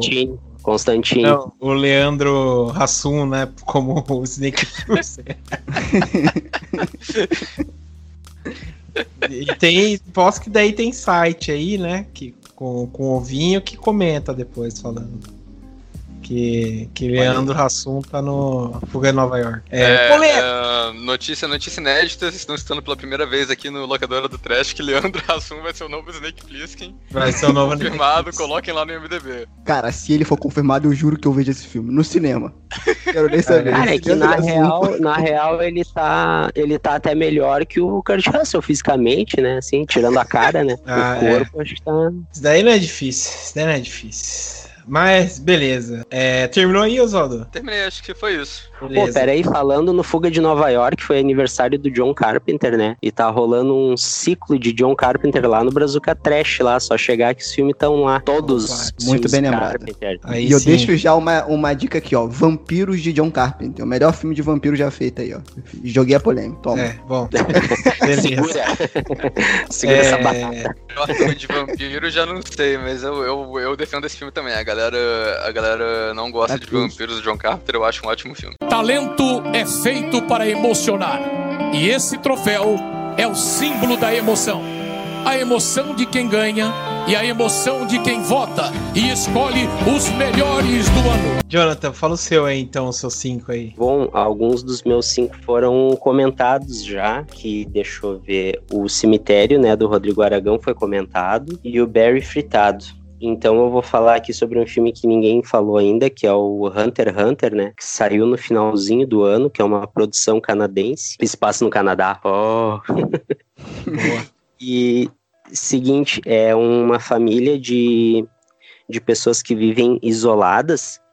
Isso aí vem sendo meio que um, uma tendência de uns anos aí, pessoas se isolando, né, da sociedade, pessoas vivendo, plantando seu alimento, ah, vivendo sem luz e vivendo da maneira mais simples possível, né? Buscando fugir desse materialismo, sei lá, entendeu? N motivos. Ah, eles começam a, a perder as caças deles, né? Quando eles, eles caçam os animais ali para vender pele, para se alimentar, al- alguma coisa começa a devorar os animais, né? E eles acham que é um que é um animal, alguma coisa assim, né? Eles vão, daí tem uma surpresa no final. É um filme assim, ó, muito muito foda. É o, é o tipo de filme que ele te prende desde o início, assim. Ele é atmosférico. Eu sempre presto muita atenção quando o diretor, assim, tipo, às vezes a história pode ser uma bosta, sabe? Mas o cara, ele pode ter a mão de botar uma atmosfera no filme que te prende, sabe? E Uhum. esse filme, ele tem essa atmosfera. Tipo, tu não respira vendo o filme, assim. Eu achei esse filme fantástico. Ele tá aí em várias listas, né, de, de melhores do ano. Eu não sei se algum de vocês viu. Eu acho que a Eu- Monique deve ter visto Cara, também. eu assisti. Aí, eu assisti. podem comentar aí o que vocês acharam. Cara, eu fiquei com mixed feelings porque, assim, eu, é, é, aí é um problema meu, tá? Porque, não sei porque no meio do filme eu achei que ia aparecer um lobisomem. E aí eu fiquei com a porra na cabeça até o final. Ah, mas, tá, mas não olha é. só. Talvez, talvez tu achou que fosse aparecer porque tem um lobisomem no cartaz, né? É, não, não foi nem Eu por causa fiquei- disso, foi, foi pela construção mesmo que ele foi me dando, dessa Pela lance do construção. lobo, e não sei o quê. E eu achei o final muito bacana, assim, só que, não sei, cara, eu curti o filme, eu achei o filme bem bom, assim. Nossa, filme É, demais. pensei, é, pensei em pôr ele na minha lista, mas aí, não sei. Eu ainda tô meio assim de. Eu- pelo desenvolvimento dele, assim, pelo andar dele. Apesar dele ser tenso, né? Mas ele me tirou Eu algumas fiquei, com, eu Pode fiquei falar, com mano. mixed feelings também, mas Hum. por outro motivo. No caso, eu peguei, eu acho que uns três filmes que eles trabalham quase a mesma ideia ali do Hunter x Hunter. E eu assisti esses filmes antes de Hunter x Hunter. Então, tipo, um desenvolvimento ali pra mim não tava. Tava, ai, tá, já vi. E aí eu não sei se o final, assim, o final é bem impactante, mas eu não sei se o final, assim, foi o suficiente pra eu ignorar tudo o que aconteceu antes de preguiça. Não quero mais, sabe? Eu entendo, eu entendo porque ahn, eu tava falando sobre isso essa semana com, com alguma pessoa ahn, que às vezes, poxa, agora eu não lembro qual filme que a gente comentou, que o filme não era tão bom assim, mas o final era muito foda e às vezes pode valer a pena, mas é que é aquilo, né? Se tu acaba não ficando entrando naquela vibe, né? Tu não comprando aquela ideia, né? Talvez tu não não vai se pilhar mesmo, né? Uhum. Uhum. Eu tava, Eu- eu tava gostando até do desenvolvimento, mas aí eu não sei se chegaram a ver The Wolf of Snow Hollow. É, eu Não. Eu ouvi falar, bem mas eu não assisti. Ele É trabalha uma ideia similar, é, é bem interessante, mas ele tem um quê a mais de comédia ali, mas é um tema parecido. E aí teve um chamado Alone também, que ele é muito sobre, como é que eu posso dizer, caça humana, digamos assim. E aí, eu acho que foram esses dois que me impactaram pra não ficar tão envolvida assim em, em Hunter x Hunter. Mas vale a pena pelo final, de qualquer forma, é bom conferir. E é sempre bom ver as florestas do Canadá, né? E eu, eu tava vendo que tem dois atores do, dos anos 90 aí famosinho. O Devo, Devon Swan, que fez o, o Premonição, né? A Mão Assassina e o clássico Gasparzinho. E, e o Nick Stahl, né? Que também é outro que sumiu aí, que fez o. Ele fez o John Connor no Exterminador do Futuro de, de 2003 e tal. Interessante isso aí. Faz tempo que eu não vejo esses, esses dois atores aí, dar uma procurada aí pra assistir, parece ser bom esse filme. É, fala então o seu próximo aí, Jonathan. Ah, o próximo eu também assisti junto com Barry Fritado e com mais um outro filme aqui, eu vi no Fantaspoa, né? Que é o Antrum, o filme mais mortal já feito. Esse daí eu, eu baixei. É, Mas- que na verdade- Cara, eu esse- queria ter visto esse filme. Esse filme. Ah, mas ele tá de barbada aí nos torrents, eu acho. A É, é locadora do de- torrent. É, Eu acho que ele, ele já tinha saído em, pra web antes do, do Fantaspoa, não foi a estreia É. dele, ele já tava É, circulando um Tinha, tempo tinha já. saído. É, esse filme eu acho que ele é do final de 2018, na verdade, né? Mas ele estourou mesmo no Fantaspoa. Eu vou passar uma sinopse rápida aqui. Nos anos 70, um menino e uma menina, né, que são irmãos, a princípio, entram na floresta para tentar salvar a alma do seu cão recentemente falecido. Eles viajam para um lugar conhecido como O Antro e se deparam com o diabo, que aterrissou depois de ter sido expulso do céu. Ah, assim, cara, Outra coisa, né, é um filme totalmente atmosfera pesada, densa pra caramba. Teve pelo menos uma cena que eu me desesperei, assim, tipo, me escabelei, que eu nem tenho cabelo. Não sei se alguém viu esse filme, pode me ajudar a falar. Esse filme, ele, é- ele parece uma creepypasta da internet, assim, em filme, né? Que é tipo, ele, ele começa criando essa, essa expectativa, essa atmosfera de. é, esse é o filme mais mortal já feito. Ele começa com um mini documentário falando que é um filme que. criando uma tensão, é, não sobre a trama do filme, mas sobre o filme em si. Que ele fala que é tipo. Uhum. O filme que passou em um monte de festival e o cinema pegou fogo, todo mundo que assiste morre. Isso, E- o início dele, ele brinca com essa metalinguagem, né? De como se esse filme que tu tá assistindo, ele é um. Ele, ele é um filme amaldiçoado, né? Sim. que é uma ideia que os caras roubaram do meu amigo Christian Verardi, que tem um- o filme mais foda proibido de todos os tempos, que é o Nepas Project. Então, quem não conhece, fica a dica, tem disponível no Brazuca. Mas ah, o Antrum, ele, ele te dá a sensação de que tu tá nos anos 70 mesmo, assim. E ele te dá a sensação de que vai aparecer alguma coisa, assim, terrivelmente sinistra na tua sala, assim. Esse E- filme é demais. Mas cara. ele. E ele brinca com a É. metalinguagem o filme inteiro, na verdade, né? Que, tipo, é como se você estivesse assistindo o rolo de filme que foi passado Ah, em todos e- esses Achado. lugares, foi Sim, ele editado, tem- ele foi tem encontrado, as- né? a- ele tem a marca de cigarro, né? No, Não, não só a marca de cigarro, ele tem tudo. Tem, tipo, risco, o pentagrama aparece por um tempo, assim, na tela, tipo, como se tivesse sido riscado no filme. E tem Exatamente. uns pedaços que parece que é snuff filme, filme de assassinato, que eles inserem aleatoriamente no meio do filme, umas imagens de demônio. Tem umas paradas Aham. bem feitas ali. um segundo. Eu tirei uma É foto. engraçado você ter falado de Christian, porque a gente chegou a gravar podcast, é, episódio sobre Antrum com o Christian. Claro, muitas tô ligado. Meu coincidências. Meu amigão. E eu gosto desse filme, mas eu gosto dele separado, a parte do documentário e a parte do filme em si, sabe? Eu acho que o documentário ele acaba criando uma expectativa muito alta, que talvez se fosse colocar essa parte pro final ia funcionar melhor. Mas é muito interessante também.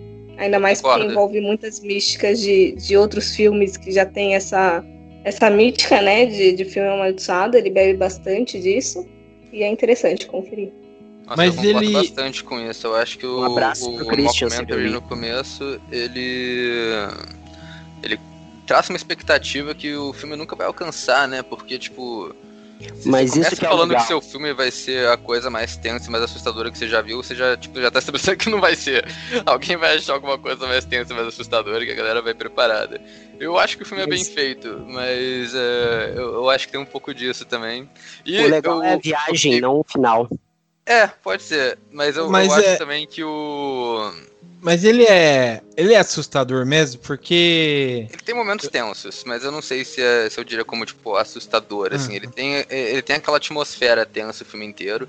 Principalmente quando, pra mim, pelo menos, quando começa a aparecer essas imagens que são inseridas no meio do filme. Tipo, tem uma parte que é super desconfortável, que é tipo um plano muito longo, só, tipo, em preto e branco, de um diabo te encarando por muito tempo, no meio do filme do nada. É, é, é foda. Eu tenho, eu filmei isso, eu tirei foto porque eu tava olhando, assim, tipo, no Fantaspo, eu olhando de madrugada. Eu não acreditava, assim, eu me ajoelhei e adorei a minha TV, assim, aquele. Pô, foi massa, massa, massa, Foi, massa. Mas uma Não, coisa é que assim, também é um me- filme assustador dos anos 70, então, tipo, ele é desse padrão, né? Tipo, Sim. um filme dos anos 70, se tu parar pra pensar assim, né? Hum. Daqueles Mas- filmes da época, né? Mas eu acho a história dele, no geral, até meio bonitinha. Tem uma coisa meio conto de fadas macabro rolando ali no final e tal. Eu acho legal. E... Mas a parada do mockumentary eu também não consegui levar muito a sério, porque é, o John Carpenter já fez isso. o John Carpenter fez o Cigarette Burns, né? Até o nome da parada da marca de cigarro. Sim, sim. Na- Ah, mara maravilhoso, Cigarette Burns. É. E eu acho que Cigarette Burns ele faz melhor o lance do mockumentary, porque ele cria essa, essa mesma coisa do tipo, é o filme amaldiçoado que todo mundo que assiste morre, mas o Cigarette Burns nunca mostra o filme pra gente. Então, tipo, é aquele lance do o que você imagina é, provavelmente vai ser pior do que você vai ver. Então acho que nesse aspecto o Cigarette Burns funciona melhor, assim. Mas o Antro ainda acho um filme muito maneiro também. Vale a pena. É que o Cigarette Burns também tem o Udo, Udo Kier, né? Udo Kier, como é que é o nome do É, ator aqui? O do Kier e tem daí o não Norman tem Reedus, né? O cara do Walking tem- Dead não tem- antes da não tem- fama. Não tem como, né, uh, competir. Mas ainda assim eu E prefiro... o aquele anjo bizarro que aparece também no Cigarette Burns é bem legal. Sim, é. Assim, eu acho que são propostas diferentes, né? O Cigarette Burns quer. Eles, os dois fazem a a mesma ideia para propostas diferentes e acho que cada um funciona bem pela proposta que quer fazer. Sim. Ah, esse- esses daí do, do Mestre dos Horrores aí, tipo, assistam todos que são muito bons, cara. Eu gosto do Pro Life também, que o Carpenter fez, e que é bem foda também.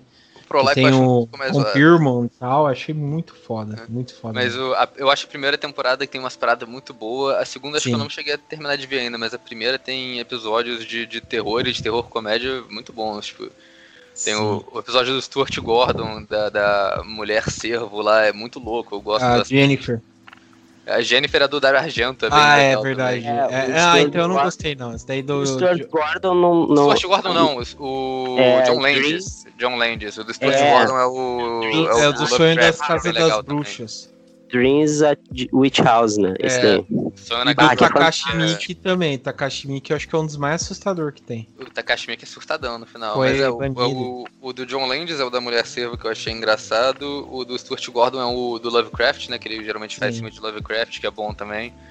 E tem o do Joe Dante, né? A crítica social foda lá do, do exército americano. Virando zumbis. zumbi. É bem louco também. Nossa, é muita coisa boa nessa série.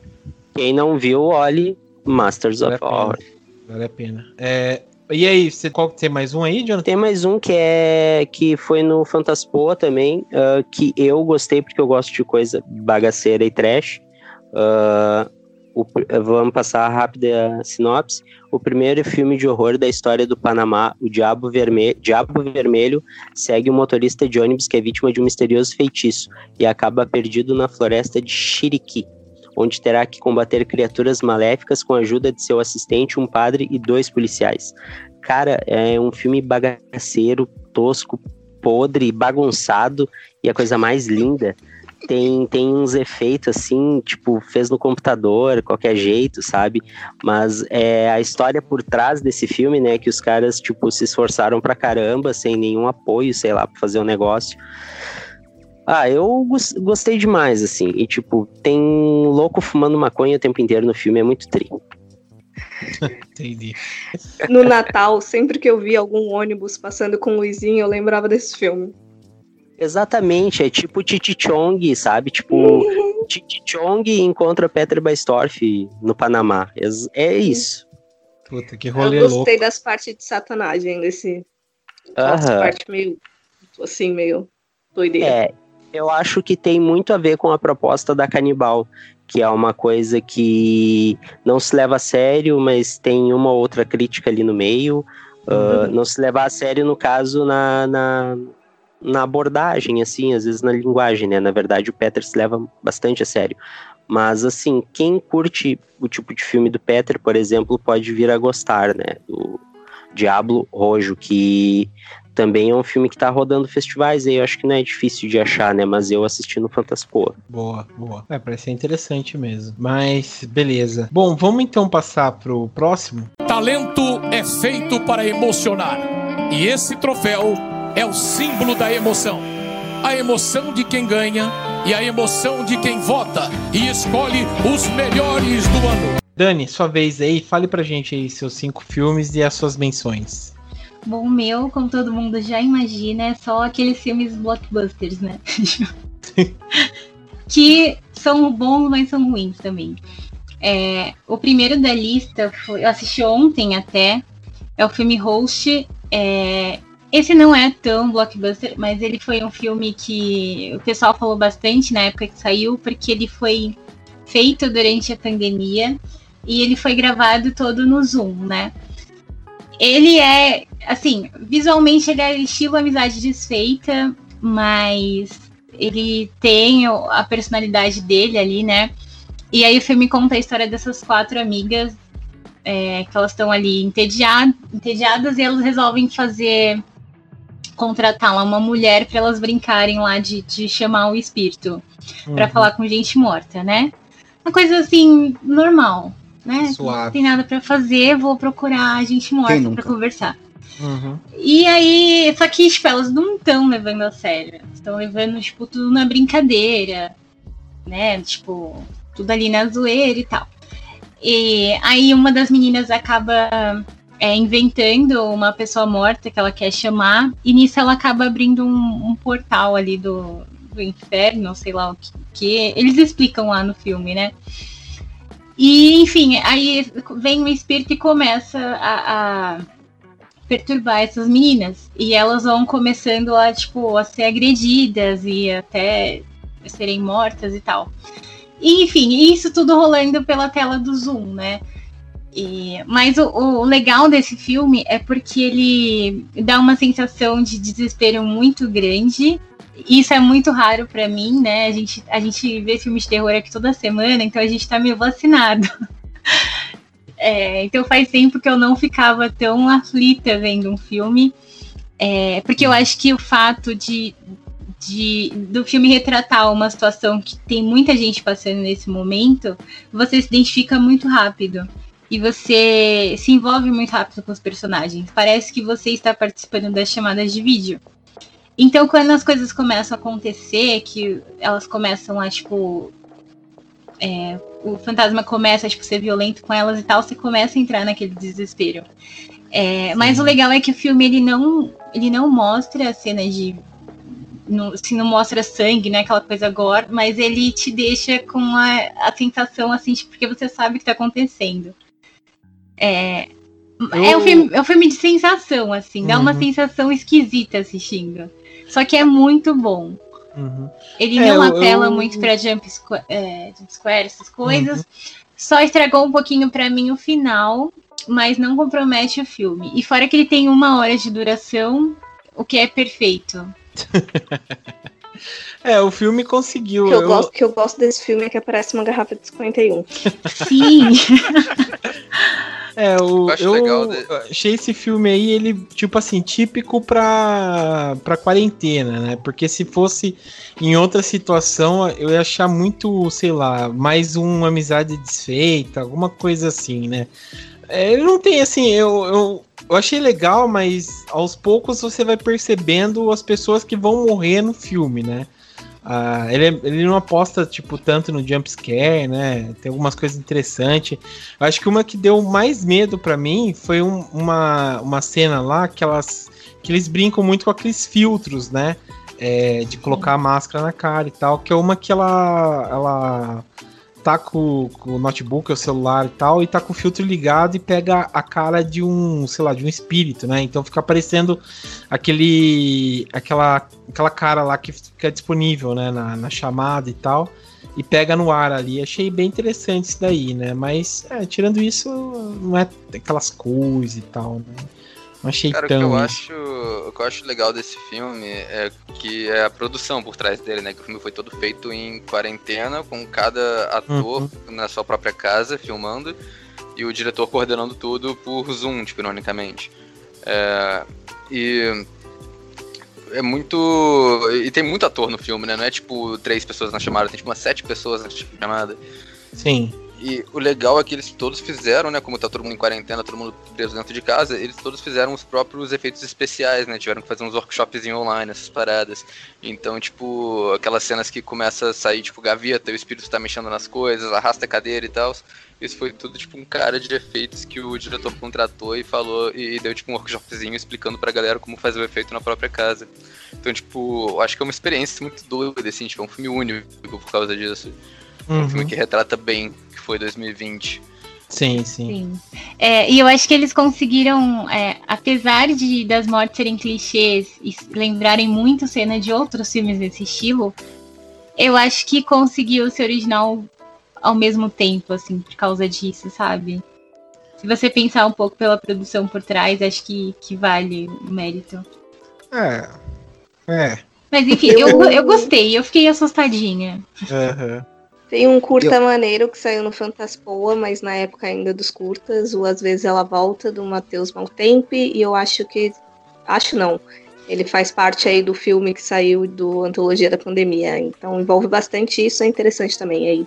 Quem quiser ver. Bom, é, o segundo filme é Spree. Ele. Não sei se é assim que se pronuncia. Mas ele conta a história desse menino que ele é ele é youtuber, ele cria conteúdo uhum. pra internet, assim, é, YouTube, Instagram, Twitter, etc. Uhum. E ele quer muito ser famoso, assim, ele quer ser influencer, ele quer criar um viral, sabe? Ele é, ele é obcecado pela fama. porque ele tá anos postando coisas na internet e nunca dá certo. E aí ele vira motorista desse aplicativo Spree, que é como se fosse um Uber. É, e ele começa a filmar essas viagens.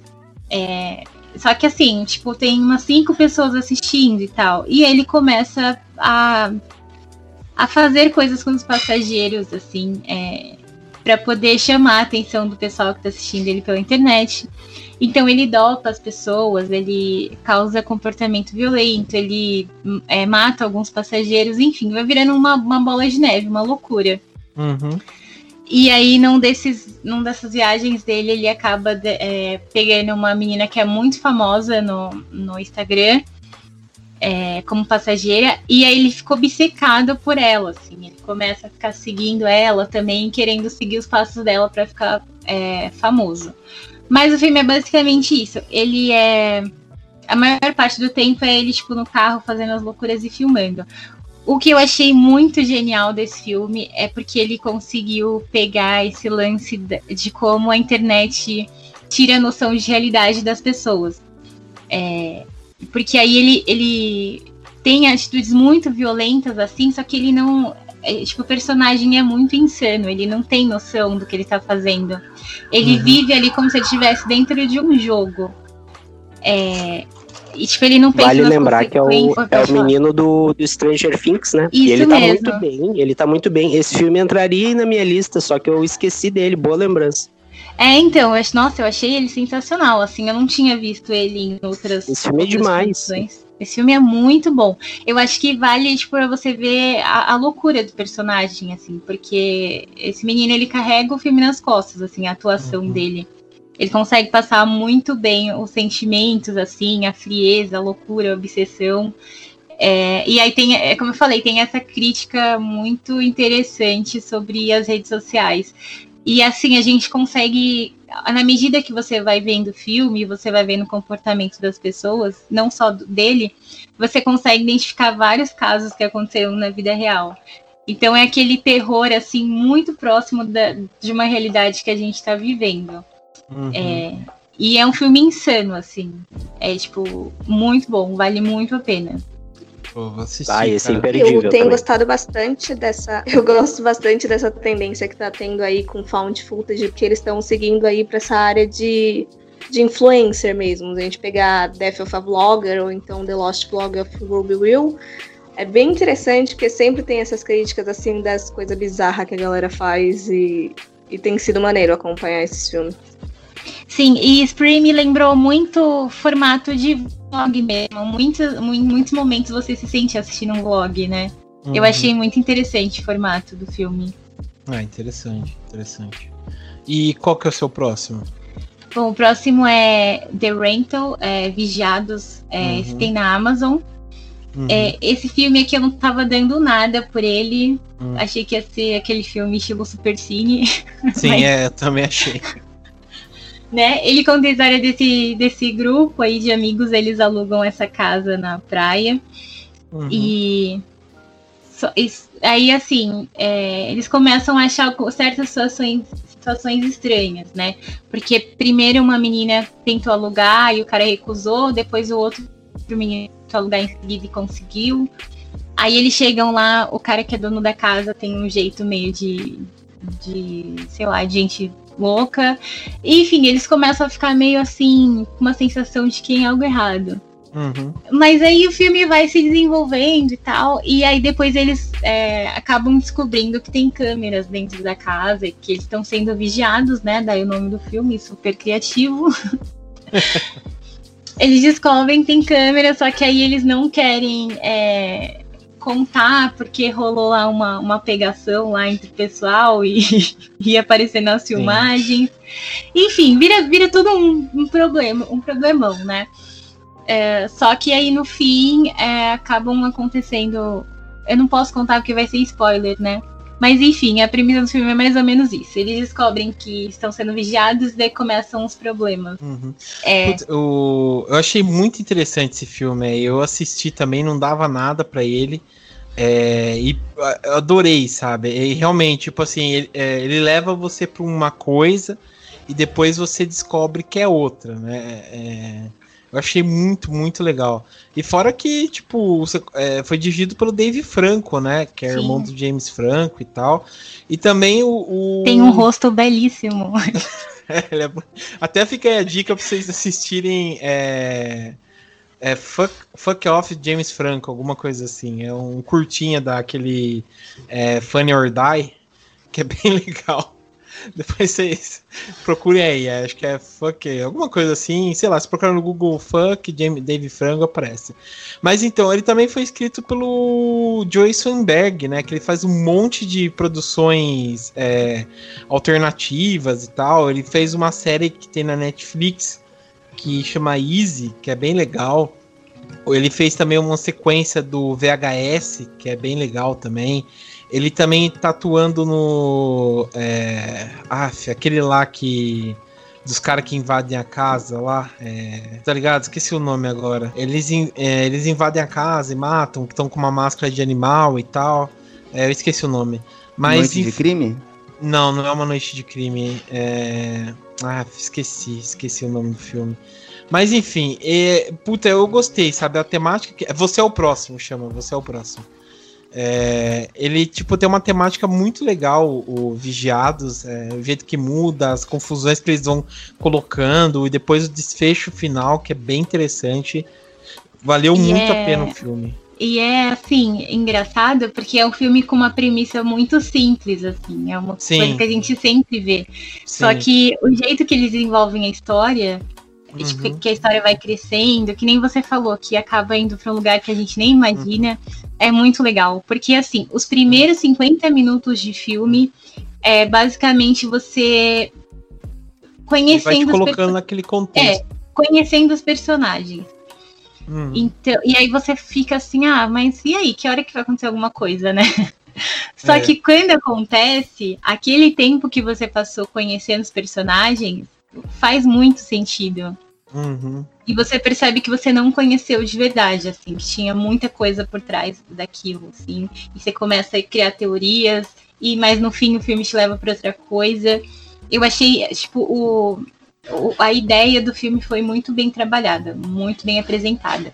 E o interessante. E, e, tem umas cenas, é, acho que tem uma das melhores cenas de perseguição, assim, no escuro Sim. que eu já vi. Acho que é muito bom. E o interessante é que é você escolheu. Pra deixar, não só comentário idiota, é filme pra deixar a galera com medo de Airbnb. É, é isso aí que eu ia comentar. A Dani escolheu três filmes que tem a ver com aplicativo, né? O Host, que é o Zoom, o Spree, que é o Uber, moderna. e o Vigiados, que é o Airbnb, né? Sou muito moderna. É o terror, terror é, o terror é o terror é, do, do futuro. Terror. É, Tech Terror mesmo. É, de, depois do pós-horror vem aí o Tech Terror, né? é, uma boa. Mas beleza, qual que é o seu próximo?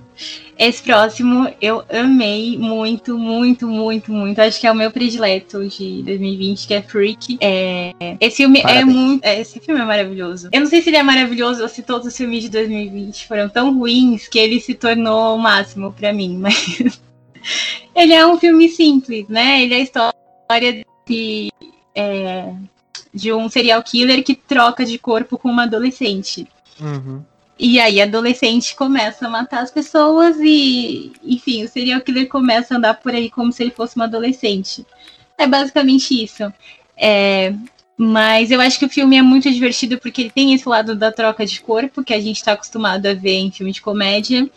Sim. É, só que ele, a, a, pra mim, a surpresa dele é que ele é um filme, assim, extremamente violento. É, tipo, nos primeiros minutos de filme já tem umas mortes muito pesadas. Sim, cara, muito legal. Tem uma morte que é minha predileta, que eu até postei na, nas redes sociais, que foi do. Tipo, que ele pega e mata a menina assim, com uma garrafa de vinho na garganta. Cara, muito bom, cara. E o que eu mais achei legal e, assim, é que eles é muito mostram a prático. cena. É, eles mostram a cena mesmo. Não é aquele filme assim que mostra um pedacinho e uhum. corta. Não, tipo, ele mostra. E aí. É, e no decorrer do filme também. É, eles fizeram mortes homenageando as grandes, as mortes clássicas do, do terror, né? Então tem momentos que ela tá, tipo, com.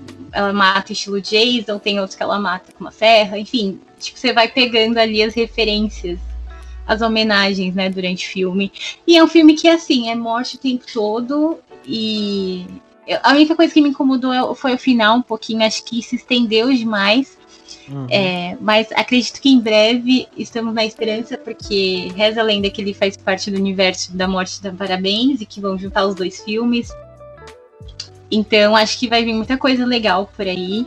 Mas é um filme que eu recomendo muito, porque acho que ele mistura a parte divertida do terror e a parte visual do terror, assim, de uma forma genial. Sim, é, eu, eu gostei, assim, tem algumas coisas interessantes, apesar de realmente, sei lá, não ser aquela coisa e tal, mas eu gostei, achei bem interessante. É, aqui no Brasil o filme saiu como Freak, né, no corpo de um assassino. E tá em cartaz no cinema ainda, É, pra quem mas- tá com coragem de ir no cinema. É, eu só falo pra vocês não serem idiota pra não ir mesmo, esperem, né, dá pra baixar o filme aí, porque se arriscar é, é, é, pra um filme desse aí também não vale a pena ir, não. Mas é, vale a pena comentar que dentro dessa seara, né, de filmes de troca de corpo, meu filme favorito ainda é Garota Ven- Veneno, de 2002. Que é com o mesmo ator, né? que- Não, não, é com o Rob Schneider. Ah, nossa, é que eles são tão parecidos que eu É, né? Rob Schneider, a Rachel McAdams, a Anne Ferris também tá no filme, então acho que é um dos melhores de trocas de corpos aí que, que tem notícia. Mas é, é interessante, Eu as mortes que também Freak- são bem legais. Eu acho que Freak perdeu a oportunidade de se chamar Sexta-feira 13 Muito Louca. Ah, mas daí é confundir com, com o filme da, da Jamie Lee Curtis também, né? Cara, vocês são muito sofisticados. O primeiro filme que eu pensei foi Se Eu Fosse Você com Tony Ramos e a Glória Pires. Que muda E pelo esse, esse, sim, esse sim é o melhor filme de troca de corpos. Esse é. É, cara. E eu deu um dos melhores episódios do Choque de Cultura também. Mas é, mas é legalzinho, é legalzinho, vale a pena, vale a pena. Eu só o final, sei lá, se eles fizerem uma continuação, eu acho que, tipo, no final, eu acho que a menina tem que virar uma puta de uma serial killer, porque aquele final lá deu um desfecho pra ela, é, sei lá, sabe, virar uma serial killer foda, sabe? Mas pra mim, o final, eu é, percebi, assim, que ela... Que meio que ficou um resquício dele nela, assim. Que ela também descobriu um, um prazer em, em matar. Não sei se foi impressão minha. É, também. Mas eu, mas eu eu, não vejo muito, eu não vejo muito para onde o filme pode continuar. Mas sempre, filme de terror sempre pode continuar, né? Dani, Sim. vai ter a morte da Parabéns 3. Então a gente aguardo. pode esperar. Esse filme pode ir pra muitos lugares. Mas enfim, é... fala aí seu próximo, hein? Bom, é, o último da minha lista é outro filminho adolescente, Spontaneous, é, que é com aquela menina do. Ah, esqueci. Uma menina aí da Netflix e o outro menino aí de filme adolescente também. Mas enfim, é, o filme, eles estão na escola lá, estudando aquele tédio. De repente, uma pessoa explode. Um dos alunos explode e sai sangue pra tudo que é lado. É assim que Uhum. começa o filme. E, é- e a história é essa, assim, os adolescentes começam a explodir do nada. E ninguém sabe o que tá acontecendo, ninguém sabe de onde isso vem. Aí eles é, ficam isolados, eles começam a ser estudados e tal, e tentam vender um remédio para controlar isso. E aí o filme fica basicamente nessa história, assim. Aí quando você acha que tá tudo bem, alguém vai lá e explode do nada. Entendi. É essa a história. Porra. Eu vi aqui o, o cara, o menino É. chama Charlie Plummer. Será que ele é parente do Christopher Plummer ou não? Não tenho ideia. É, É. mas o que, o que eu gostei do filme é. Ele tem muito sangue. Isso é muito legal. E é, é tipo, ele te pega de surpresa mesmo, assim, porque as, Uhum. pessoas, as pessoas elas ficam explodindo no filme muito do nada. Então dá aquele. Opa, um sustinho aqui. É, mas eu, eu vejo ele assim, se ele fosse um filme lançado nos anos 80, hoje ele poderia ser tipo um trash muito clássico, porque ele tem muito pegada de filme trash, assim. De Entendi. ser sem, sem, sem muito motivo, sabe? Uhum. Ah, parece ser interessante. Parece ser interessante. Aí o final fica um pouquinho dramático, mas não compromete a história, não. É um filme interessante. Ah, legal, legal. Eu achei, eu achei o roteiro, assim, diferente, sabe? Do que tá Uhum. rolando. É criativo. E suas menções honrosas? Olha, só sobre falar dos filmes que eu odiei. É, mas eu vou falar. Eu tava com muita expectativa pro, pra aquela coleção de filmes da Blumhouse com a Amazon. E aí eu assisti e eu não gostei de nenhum. Achei todos super fracos, mas o que assim, o que mais me deu ódio foi aquele noturno, que é com a menina lá que é música e tal. É, da menina É, de Eufória. É, porque, assim, a história podia até ser legal, só que os é, o filme é com adolescente também. Eles são tão insuportáveis que você, tipo, só quer que todo mundo morra logo, porque. É, tipo, é- é, os personagens são insuportáveis. Então é um filme pra você não assistir. Tipo, não vale a pena. Acho que de todos da coleção ali, né, que saiu, pra mim foi o pior. Não gostei. É, e um que eu tava com muita expectativa, acho que foi até o Sérgio que tinha falado outro dia, é, e tava com muita expectativa, eu não gostei, foi aquele Você Deveria Ter Partido, que é com o Kevin Bacon. Esse tá na, na minha lista de ódio também. É, tipo, Ah, porque classe é um, é, nossa, é um filme que casa? ele é da Isso aí. casa. Eu achei o trailer muito bom e eu tava tipo Uhum. muito curiosa pra assistir, Também. né? Que é pes- pessoal, o casal que mudam lá pra uma casa no meio do nada e tal, e a casa é estranha. E aí eu também foi uma coisa que o Sérgio falou, não gostei, tipo, que levaram o filme pra um lado Tipo, no começo parecia uma coisa que seria muito legal se fosse só uma loucura da cabeça dele. Mas aí depois acabou virando uma coisa espiritual. Tipo, ficou meio um mix, assim, de, de informação que não deu muito certo. Eu não, não gostei também. Entendi. O Homem Invisível também não gostei. Enfim, eu não gostei. De... O resto que eu não falei aqui na lista, eu odiei tudo. Espero que 2000 2021 traga coisas melhores. Os no- Ah, tem os novos mutantes que eu só consegui ver, tipo, cinco minutos. Ô, louco. Mas Até que é interessante. Achei Nossa, legalzinho. muito ruim. Ah, cara, eu não Sim, achei ruim, não.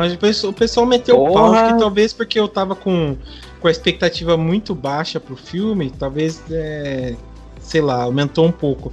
Mas eu achei tão ruim assim, não é aquela coisa e tal, mas não achei assim, tipo, motivo pro pessoal, sabe, é, execrar o filme, né? Ah, mas tu já leu Novos Mutantes? Já, já li, né? Mas não dá pra comparar também, Ah, né? não. É muita, Ah, não, mas é muita peraí. coisa. É o filme dos Novos Mutantes. Tem que ser, né? Tipo, não dá pra ser também tão.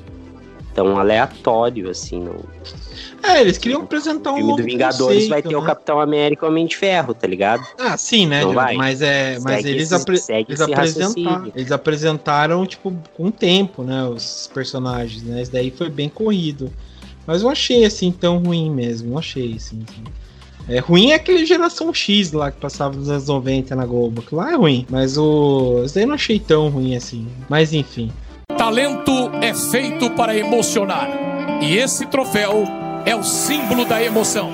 A emoção de quem ganha e a emoção de quem vota e escolhe os melhores do ano. Fala galera, tudo em paz? Aqui quem tá falando é o Daniel Murta, do Panorama do Terror, que é um perfil no Instagram, para quem não conhece, que é dedicado a falar sobre lançamentos de terror, especialmente de 2020 em diante. É, eu fui convidado aqui pelo pessoal para poder falar um pouquinho sobre os meus favoritos do ano. Então vou fazer esse breve panorama. É, antes queria só agradecer mais uma vez pelo convite, já é minha segunda participação aqui no podcast. Infelizmente dessa vez não, não consegui conversar com todo mundo, é, então estou fazendo essa participação especial extra por aqui. Bom, é, meu top 5, então eu vou começar do primeiro. É, eu acho que foi uma lista muito interessante, que os filmes são muito próximos, consigo enxergá-los assim mudando de posição muito fácil principalmente com o passar do tempo. É, eu começo então com o primeiro lugar, o filme sul-coreano A Ligação. Ele está disponível no Netflix, né? ele foi lançado por, por lá e, e ele é um filme que me impressionou muito, me pegou de surpresa. É, num primeiro momento me lembrou aquele filme dos anos 2000, é, Alta Frequência, se eu não me engano, com Dennis Quaid que tem uma coisa de uma relação passado-futuro bem interessante, uns, uns elementos de ficção científica.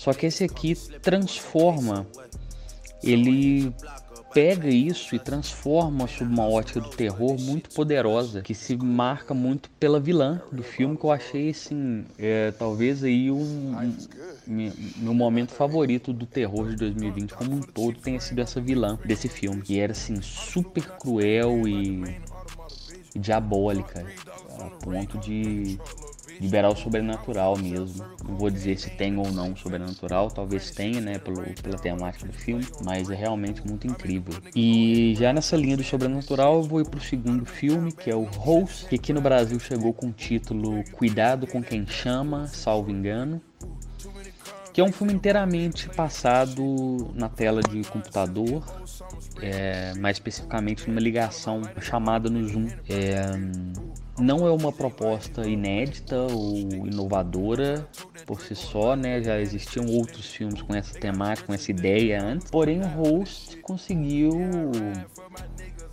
explorar, eu acho que mais que qualquer outro filme sobre isso. É, o Host ele conseguiu trazer esse essa estética, né, essa proposta para dentro da casa das pessoas que e, e, claro que isso veio no momento oportuno, né? Facilitou bastante a gente estar nessa nessa pandemia em que o home office, né, os trabalhos em casa, as reuniões pelo Zoom e por outras formas de por outros softwares e sites é, se tornou uma realidade para muita gente. Então, ele é um filme que traz vários elementos clássicos do cinema de fantasma, né, que, que existem desde sempre, vários, vários, diria até clichês mesmo, mas sem, sem é, pegar um ponto muito pejorativo da palavra, e aplica nesse contexto super atual e, e, e relativo a 2020. Então, de certo modo, eu diria que o filme de terror de 2020 para mim é o Host, por causa disso, apesar da minha experiência com a ligação ter sido mais impactante. É, seguindo a lista, então, tem o retorno de Richard Stanley com A Cor Caiu do Espaço, uma adaptação de Lovecraft com Nicolas Cage, um filme muito colorido, muito visualmente muito marcante, muito acachapante e impressionante mesmo. É um filme que não tem vergonha de ser terror. Ele, ele quer pegar, é conquistar pelos olhos mesmo, e isso é, é incrível e acho que é fundamental para ter uma experiência Lovecraftiana é, bem poderosa. Seguindo, então, tem o The Wolf of Snow Hollow, né, que seria o Lobo de Snow Hollow, que é o nome de uma cidadezinha, que é um filme super inesperado, é, surgiu do nada para mim, eu não conhecia o Jane Cummings, que é o diretor, roteirista e protagonista do filme.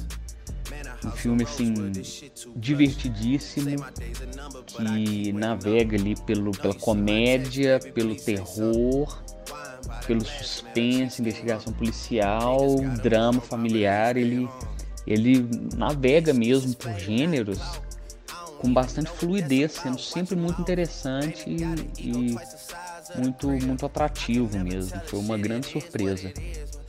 E o último é o Anything for Jackson, é, não sei se tem um título em português, foi um filme lançado no Shudder. É um filme muito engraçado de, de analisar a, a filmografia dos, dos, cineastas responsáveis por ele, que eram é uma dupla diretor e roteirista que basicamente fazem comédias românticas natalinas há anos. De repente migram para o terror e fazem um filme de tem, tem possessão, é, demônios, cultos, coisas do tipo, super violento e impressionante e que novamente não tem medo de ser filme de terror e tá ali o tempo inteiro jogando umas imagens bizarras e assustadoras pra gente. Então isso é uma, é uma experiência bem, bem positiva. E é isso, esse foi o meu top 5 de, de 2020. Espero que vocês tenham gostado. Bom, eu falei um pouco sobre o top 5 de filmes, né? É, eu acho um ano bem legal no geral, teve muita coisa interessante acontecendo. A gente viu aí uma ascensão meteórica dos streaming, tendo as principais fontes né, de, de lançamento de terror. No, no cinema como um todo, né? O Netflix, Amazon, eles tiveram essa, esse aumento de, de, de valor no papel como produtores, distribuidores, etc. Porém, os streamings no terror especificamente brilharam mais que em qualquer outro gênero. Até porque existem streamings específicos de terror, como Shudder, por exemplo. É, mas enfim, eu particularmente não tive muitas experiências incríveis com, com cinema de terror. É, gostei de bastante coisa, mas ao mesmo tempo queria mais. É, eu tô sempre buscando aí um filme que, que seja tão. Não necessariamente revolucionário, mas é, bem memorável como um Hereditário, A Bruxa. Esses últimos anos levantaram um pouco a, a média de expectativa, né? E um dos filmes que eu esperava ter uma experiência do tipo, que eu esperava que fosse me propiciar uma experiência do tipo, era o Saint Maud, que já está aí desde o final de 2019 sendo citado e mencionado como um grande filme. Porém, ainda não foi lançado, né? Ele existe, o Saint Maud existe para baixar uma versão deplorável. É, eu sou totalmente contra assistir filme eu particularmente não gosto nem muito de considerar a opinião de quem assistiu o filme com esses releases gravados dentro de cinema. Porque você perde tanto da experiência que eu não consigo ver a opinião da pessoa sendo a mais completa, a mais é, é, válida mesmo com relação àquilo. Isso é uma coisa minha. No entanto, eu tive um, um, essa experiência catártica e e inspiradora com outros produtos, com seriados mais especificamente. E me refiro bem especificamente ao ciclo de obras asiáticas que saiu no Netflix em 2020, que foi uma surpresa muito grande. São obras que foram chegando timidamente no catálogo, apareciam aqui, de vez em quando um amigo chegava e falava, olha, tem uma série coreana nova ali de terror. Aí você tem que procurar aquele conteúdo que fica escondido dentro do próprio streaming, se você não sabe buscá-los, se você não sabe que eles existem. É, mesmo a minha conta, por exemplo, sendo bastante voltada para terror que é um, e, e suspense, que é o que eu mais assisto, o Netflix ainda falhava em trazer essas séries adiante para mim. É, então vou mencionar algumas que foram super divertidas, ou assustadoras, ou inspiradoras mesmo, catárticas, que eu assisti por lá que foram, além do filme A Ligação, né, que eu coloquei em primeiro na minha, no, meu ranking, a série sul-coreana Sweet Home, que é uma adaptação de um manhwa, que é um pé de mangá, um quadrinho coreano. É, então, Sweet Home, Goedam, que é uma série antológica, né, são episódios curtos, cada um deles com uma história fechada. No total, eles têm a duração de um filme, por volta de duas horas, se eu não me engano, talvez um pouco menos, talvez um pouco mais, é, e com gêneros de terror diferentes, todos eles muito incríveis. A série Juon né, o grito Origens, já migrando um pouquinho para o Japão, foi outra coisa que me impressionou demais. Eu sou um grande fã de grito, talvez seja minha franquia de terror preferida depois de A Hora do Pesadelo.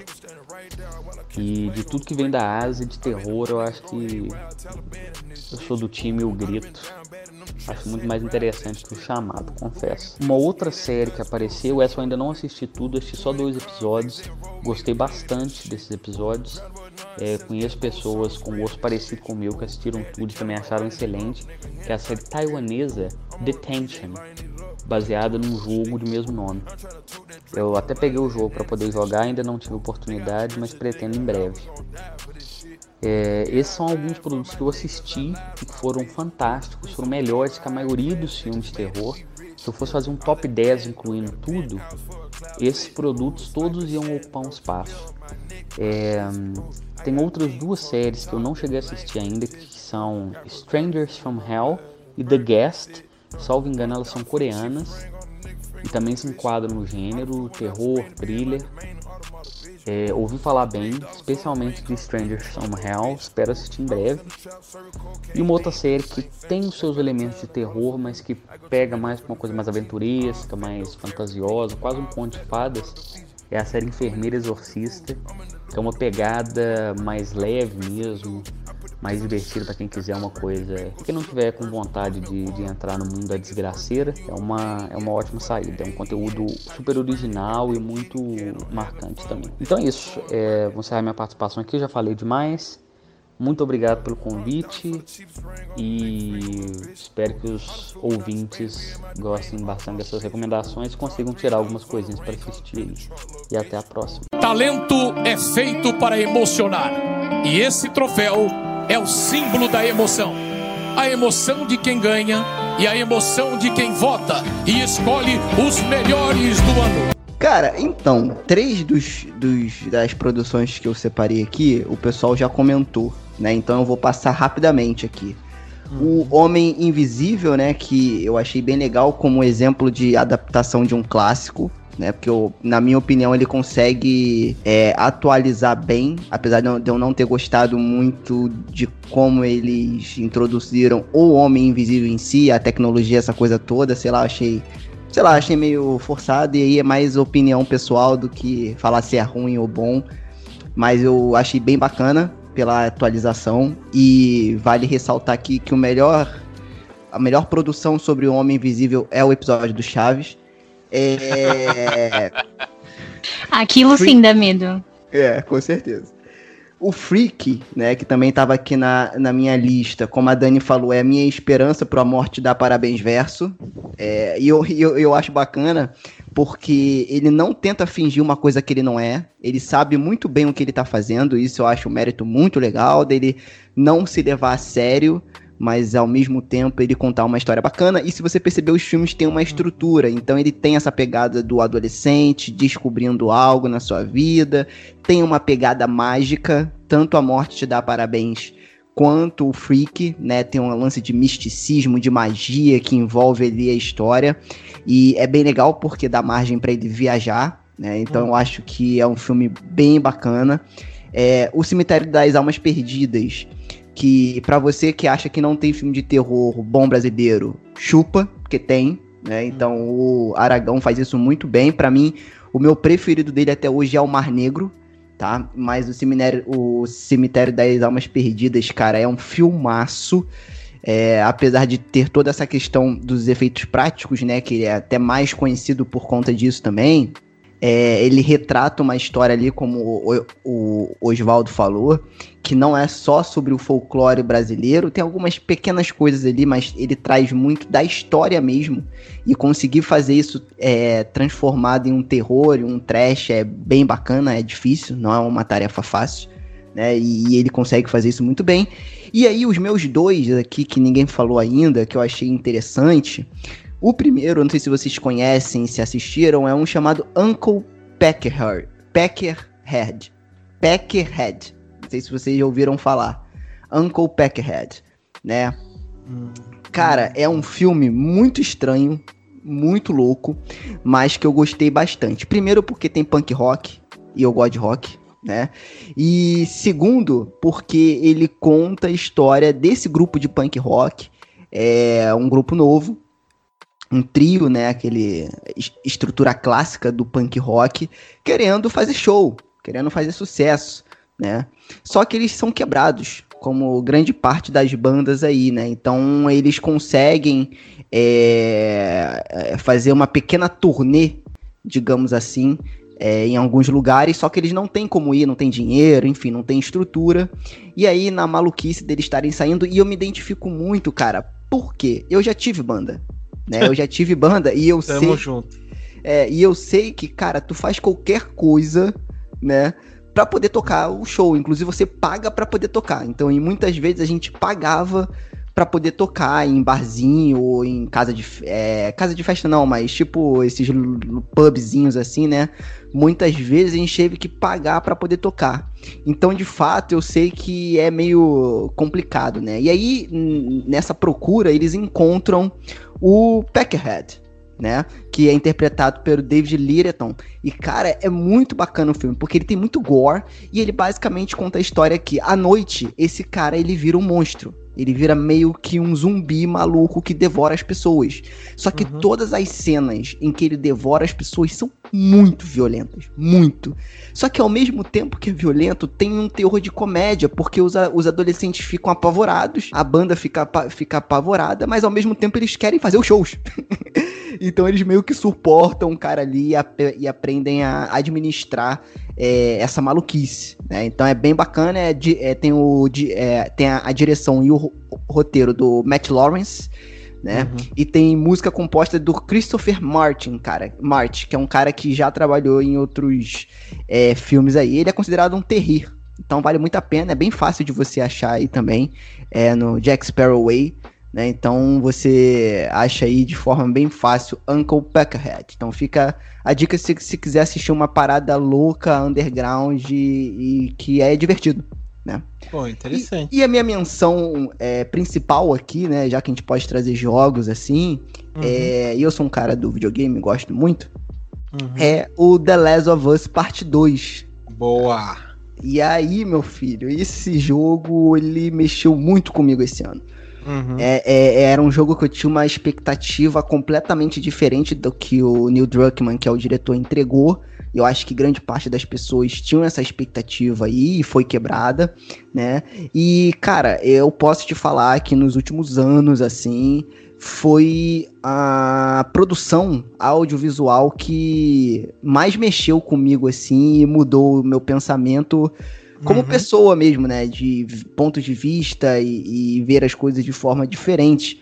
Porque o videogame ele tem uma vantagem, né, em cima do cinema, assim como o cinema tem várias outras vantagens em cima do videogame, mas uma das vantagens do videogame é que ele te dá o controle das ações e a experiência fica um pouco mais imersiva dessa forma. Uhum. É, e, o de, e o próprio jogo, ele te força a tomar decisões que você entende, mas que você teria que ter, tipo, dias para pensar se você iria por esse caminho ou não, e ele te dá segundos.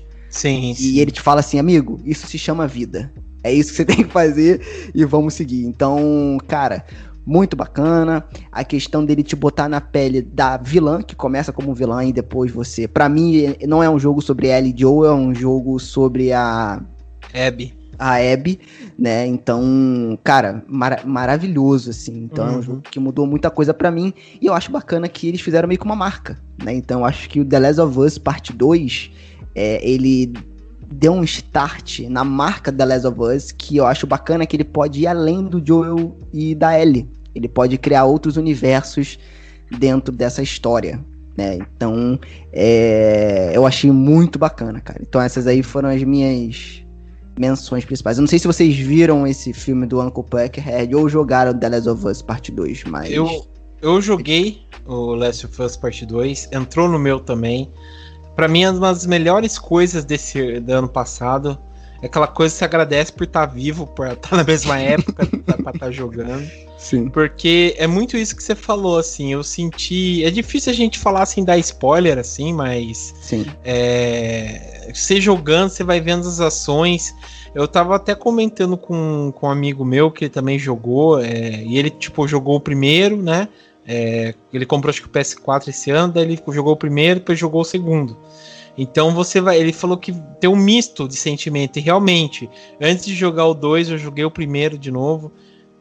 E tem muita coisa que muda, né? Muita coisa que muda. E você, tipo assim, no começo do jogo, você tá com um sentimento, sangue no olho pra você fazer aquilo lá que você tem que fazer. E daí do nada ele te entrega e fala: Ó, toma, é outra pessoa que você vai jogar e você tem que fazer isso. Então você muda seu sentimento do nada. É como se você estivesse tipo com um ódio enorme de tudo e daí do nada você muda esse, você fica sabe, como se você jogasse um, um, um balde de água fria em você e você tem que mudar de novo todo esse sentimento seu, sabe? É, porque, como você falou, né? Do nada você começa a jogar com a Abby e tal. E a Abby, tipo, se vira a melhor pessoa que possível, né? Tipo, é, você entende muita coisa que ela, que ela fala, sabe? É, às vezes é, é, por isso que a importância do diálogo, né? Às vezes, porque muita coisa, se as pessoas conversassem, muita coisa podia ser evitada, né? Mas não, né? Mas é. Eu gostei, cara. Eu gostei, tipo, o que ele entrega para você, o que você fica refém de sentimentos, a. Sei lá, tipo, teve muita polêmica por conta da, da Ellie ser gay, né? E ter beijo homossexual no, no, no jogo. É, o pessoal ficou com, ah, não sei o que, então, sei lá, né? Acho que quem falou isso que é um, ver, um verdadeiro vacilão. É, e putz, é, é, incrível, cara, é incrível. Ele tem uma mudança de sentimento. Para mim, a Abby é tudo. A, a Ellie pode se ferrar, eu achei ela muito chata. A, a mina dela deu, deu razão de dar um chute na bunda dela. e porque ela só atrasa lado a Ellie. E a Abby é a melhor pessoa. Então é isso. É. Não, então, a gente até gravou um episódio lá no Frequência com, a, a, dubla, com a dubladora da Abby, a Carol. Né? É, que, preciso ouvir ainda. É, que inclusive ela tá nesse filme agora da, da Pixar, né? O Soul. Ela faz uhum. a 22 lá, que é uma das personagens principais. Ficou muito bacana também. Uhum. E, cara, a gente tava falando disso, que você. Eu, é porque assim, isso parece meio papo de coach, mas esse lance de empatia, você se colocar no lugar do outro, é impossível você se colocar no lugar do outro, gente. Não tem isso. Tipo, psicólogo. Quem, eu acho que quem faz psicologia, não sei se alguém faz aqui, a, Fe, a Fernanda, que também é participante, ela, ela faz. E ela fala muito isso o lance não é você se colocar no lugar do outro, sim você ter o ponto de vista, ou mais uhum. próximo disso, da outra pessoa, né? E é muito difícil. É muito mais fácil você julgar. Que é o que a gente faz. Quando acontece o que acontece no jogo, você julga. Você quer a vingança, você quer ir atrás e tal. E aí, quando você começa a enxergar o ponto de vista da, da outra pessoa, você começa a entender. Por isso que machuca, por isso que dói. Uhum. Porque não é fácil, né? Então, é, isso é uma das coisas que o jogo trouxe. E, cara, é, de novo, foi uma das melhores, melhores e piores experiências que eu tive aí nos últimos anos, cara, com audiovisual. Foi muito legal. Talento é feito para emocionar. E esse troféu é o símbolo da emoção. A emoção de quem ganha e a emoção de quem vota e escolhe os melhores do ano. Beleza, é, vou falar os meus então. É, vou começar aqui já eliminando né, o que o pessoal falou. Que é o Homem Invisível, eu gostei bastante. Foi um dos últimos filmes que eu assisti no cinema, então me pegou bastante por conta disso. É, o outro que eu, ninguém comentou, pensei que o pessoal ia comentar, que é o que ficou na, foi na Netflix para mim, que acho que é um dos melhores do ano, que é o que ficou para trás é, de 2020, né? Ele foi dirigido pelo Remy Wicks. Eu não conheço muitos filmes dele. Ele é, ele é esse filme é de Londres, né? Se passa em Londres. É, conta a história do seguinte: são alguns, é, assim, é muito atual por conta que mostra pessoas, né, que tipo, sei lá, saem da África, da, da, da, do Oriente Médio e tal, e tentam uma vida melhor na, na Europa, né. É, isso não é uma coisa assim nova, se for pensar, até o, o Years and Years falou muito disso também. E, é, e esse filme acho que mostra mais assim o choque, né, cultural porque são dois, acho que são dois atores negros, claro, mas eu, eu esqueci de onde que eles são, da parte da África que eles são, que eles tentam fugir de uma guerra civil lá, se metem num barco, atravessam o oceano, né? E, e do nada eles aparecem, tipo, corta, né? Eles estão meio naquele centro de quarentena em Londres. Eles são designados, né, para uma, umas casas que são verdadeiros cortiços então tem. É muito. Eu acho, achei muito legal porque mostra muito disso, tipo, desse racismo meio velado, né? Porque o lugar é um cortiço, né? Que eles vão morar, basicamente. Mas o pessoal que tá meio que organizando aquilo lá, eles ficam falando: olha, aquela casa é boa, hein? Vocês vão morar num lugar bem melhor que eu, hein? É, nossa, essa casa é muito grande, não sei o que, né? E, tipo, é um lugar horrível, né? Mas fica naquele negócio, tipo, de. É, mesmo mesma coisa a pessoa se sentir confortável por estar tá morando num lugar horrível, mas ao mesmo tempo a pessoa meio que tenta passar um pano para ela, sabe? Então eu achei muito legal.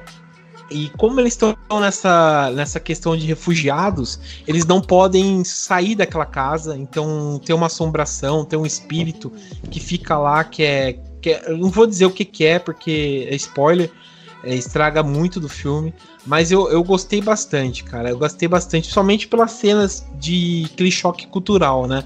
Tem uma cena lá que a, a, a Yumini Mosako, que, que acho que é uma ela é atriz muito nova, eu não conheço, eu só conheço dela no Lovecraft Country. E nesse filme aqui ela tá sensacional, que ela tá andando na rua e ela encontra acho que dois ou três garotos negros, né, também. E ela começa a falar com eles num dialeto africano, eles não entendem, e eles começam a tirar sarro. Daí no final ele fala assim para ela, né? Ah, volta pra África, não sei o que, né? Tipo, você sente muito aquele tipo meio que impacto cultural daquelas crianças não sentirem tipo representado pela cor da pessoa, né? Cê, cê, mais pela coisa do patriotismo, né? Então entra naquela coisa de novo do xenofobismo, né? Então é bem interessante, acho que é um filme muito atual, veio na medida certa, sabe? É, do que ele quis tratar. E para mim acho que foi um dos acertos maiores da, da Netflix, sabe? Acho que não recebeu tanta atenção como deveria, mas é um, um filme muito, muito bom mesmo. Eu é... amei muito esse filme também. Uhum. Eu esqueci de falar dele. É, foi até o Jonathan que tinha é, indicado no grupo. É, mas assim, eu fiquei extremamente emocionada. Eu achei a história super forte. É, eu acho que eles pegaram muito bem o sentimento de muitas pessoas que vêm, é, vão para outro país nessa situação, da falta de apoio psicológico, etc. Uhum. Mas o, a parte do terror não funcionou para mim. Apesar que eu achei muito legal também é, que foi um terror diferente, porque a gente está muito acostumado a ver terror sempre voltado para o cristianismo, e nesse filme é, eles trouxeram outra religião, outra cultura. Então são fantasmas Sim. diferentes, são medos diferentes, é, a libertação deles desses fantasmas é, é um ritual diferente. Uhum. É curioso por isso. Mas em questão assim de ser um filme que dá aquele susto, aquele medo, não, não funcionou muito. Mas É, eu acho ele- que é um filme que vale a pena assistir, sim. É, eu ele tem- concordo também com. Uhum. Concordo com a Dani nessa. Eu acho que é tipo. Eu acho que ele funciona como um filme de. é, de com um drama, né? O drama dos refugiados. Ele funciona como uma Uhum. crítica social também. Acho que principalmente se a- se essa, essa cena que você mencionou foi a. Foi a cena, acho que mais marcante pra mim, né? Que é, é- tem essa distinção bem visível entre xenofobia e racismo, né? Não é a Uhum. mesma coisa. É, mas acho que o, a parte do terror é meio é, clichês de casa mal assombrada que acontece em todo tipo de filme possível e acaba não sendo tão memorável assim. Apesar de que ele tem umas cenas de, de, de sonho, de surto que são bem maneiras também, né? Que eu acho Sim. legal. É, eu gostei porque ele pega muito aquele terror atmosférico também, daquela. do lugar onde eles estão. É, parece uma coisa meio onírica, assim, né? Uhum. De, de medo, de sonhos e, tipo, de você pensar que aquele lugar não é onde você tá e tal. É, é, eu achei interessante isso, né? Ah, o, o susto ele funciona realmente em algumas partes, outras não, mas é, eu, eu gostei, assim, eu deu uns, tem umas cenas lá que eu fiquei apavorado quando eu vi. Dava uns sustos, assim, achei, achei bem legal. Mas essa aí que a Dani falou também, de mudar um pouco a questão é, da religião, da questão do medo e tal, achei bem legal, assim. Bom, o outro filme que eu vou puxar aqui, que é outro da, da Netflix também, eu achei legal, o pessoal meteu um pau aí danado, falou que era ruim, mas eu achei legal, que é o, o Diabo de Cada Dia, é, que foi dirigido por um brasileiro, se não me engano, né, que é o Antônio Campos. É, é um filme mu- muito. Não, acho que ele é. Ele é. Ele, é- ele nasceu nos Estados Unidos, mas acho que os pais são brasileiros, alguma coisa assim, enfim. É, então é um filme muito legal, eu gostei, achei bem interessante. Ele é muito baseado, tipo. É, se parece um pouco a história dos filmes dos irmãos Coen, quando vai puxando um pouco. Que todo mundo tem a ver com alguma trama que tá acontecendo naquele lugar, sabe? Puxa muito nessa, nessa ideia dos irmãos Coen de, de produções. E conta a história do. É até difícil comentar, mas ele começa falando primeiro da história do Bill Scargast, né? Que é um cara que tá na, na guerra, ele volta pra morar na, na, na cidade dele, que é no, no interior lá dos Estados Unidos. Nisso ele conhece uma moça, né? E eles começam a ficar juntos. Daí ele tem um filho que eh, quando crescer virou Tom Holland. e, e vai se misturando com vários outros personagens, né?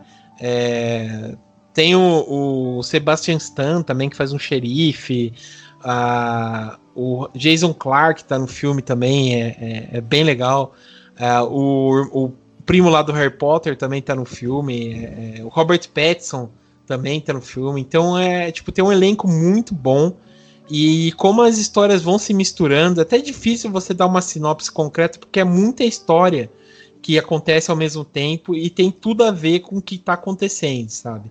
Então é, é- é muito, muito bom, muito bom. Eu gostei bastante desse, filme. É, o pessoal meteu o pau, mas achei bem interessante. aí. Vocês assistiram? O que, que vocês acharam? Assisti, gostei bastante também. Achei bem essa. Achei bem isso mesmo. É, é menos um filme de terror e mais um filme Irmãos Coen, uma coisa meio neo-faroeste, sabe? Sim, sim. E história de crime muito bem bolada, tipo, um roteiro muito bem estruturado que estabelece, sei lá, tipo, três, quatro tramas diferentes que vão se amarrando aos poucos, né? Eu acho muito Uhum. maneiro isso. E Sim. atuações muito boas. O Robert Pattinson nesse filme tá foda, sabe? Tipo, o cara, o cara manda muito bem. Sim, é, eu gosto muito dele. Ele tá muito bom, muito bem nesse filme. Ele tem esse negócio, você falou que é um filme de terror. Realmente, ele não tem um aspecto terror, mas ele tem um thriller psicológico muito bom. Lembrei muito do. do. É, onde, onde, os fracos não têm vez também, sabe? Sim, que vai puxando sim. algumas tramas e tal. É muito bom. Mas, e aí, Monique, você queria comentar? Falei. Primeiro é que eu fui olhar a filmografia do Antônio Campos e ele dirigiu e produziu um monte de coisa que eu gosto. E eu não tinha reparado nisso até agora. Mas, enfim. É, eu acho que meu problema com esse filme não é pelo fato de ah, ele ser ruim. Meu problema com esse filme é realmente porque eu tava com um hype muito grande. E daí, sei lá, eu tava esperando um bagulho, sei lá, subverter o cinema melhor filme de, de todo, todo o tempo. Mas ele, ele é interessante e o Robert Pattinson surtado é minha nova religião. sim, sim. Não, é, é muito bom, muito bom mesmo. É, bom, o outro foi o Last of Us, que a gente comentou. É, o outro é outro joguinho também, outro jogo que eu gostei bastante. Que ele não passa-se um terror, mas tem ambientação de terror e tal. Que é o Ghost of Tsushima. É, você já chegou a jogar, Sérgio? Eu tô jogando, mas eu, como assim, eu não, não, não consegui achar o lance do terror que você falou eu, aí. É, então, ele assim, ele não é um jogo de terror em si. Mas ele tem muito do. É, que eu, agora você tá jogando é complicado dizer, mas ele tem muito do misticismo de lendas japonesas, sabe? Hum, isso tem mesmo. Concordo. Então, é, e tem muito assim. É, eu não sei se você já percebeu quando você tá jogando, que tem muita coisa de lendas, de demônios, de fantasmas e tal. Que aos poucos o, o Jin, né? O Jin Sakai, que é o personagem, ele vai tentando desvendar e vai descobrindo que na verdade não é bem aquilo e tal. Então, muito da coisa que ele tem, né? Tipo, como honra, até essas tradições, eu acho que por meio que ele vai descobrindo aquelas coisas. É, que na verdade não são, também vai caindo com ele, né? É, eu puxei esse filme pro esse jogo aqui, né, para um, vamos dizer, pro terror, melhor dizendo, por conta disso, dessa dele tirar esse negócio do mito, da, da lenda, é, para ele cair um pouco na real. Eu gostei muito disso, dessa questão que o, que o jogo passa, né? É, dele desvendar isso, de você se colocar no personagem, sei lá, é, de um samurai, sabe? E desvendando esse mundo aberto, assim, sabe? É, uma das coisas também que eu gostei é que quando você, por exemplo, vai pensando no Japão, você vai pensando muito no misticismo, muito nesse negócio de almas, é, de, vamos dizer, de mundos, né? Tipo, que tanta gente vê, né, de, de filmes e tal. Então eu acho que o jogo é para dar um tapa, sabe, para mostrar que realmente é aquela coisa crua, né?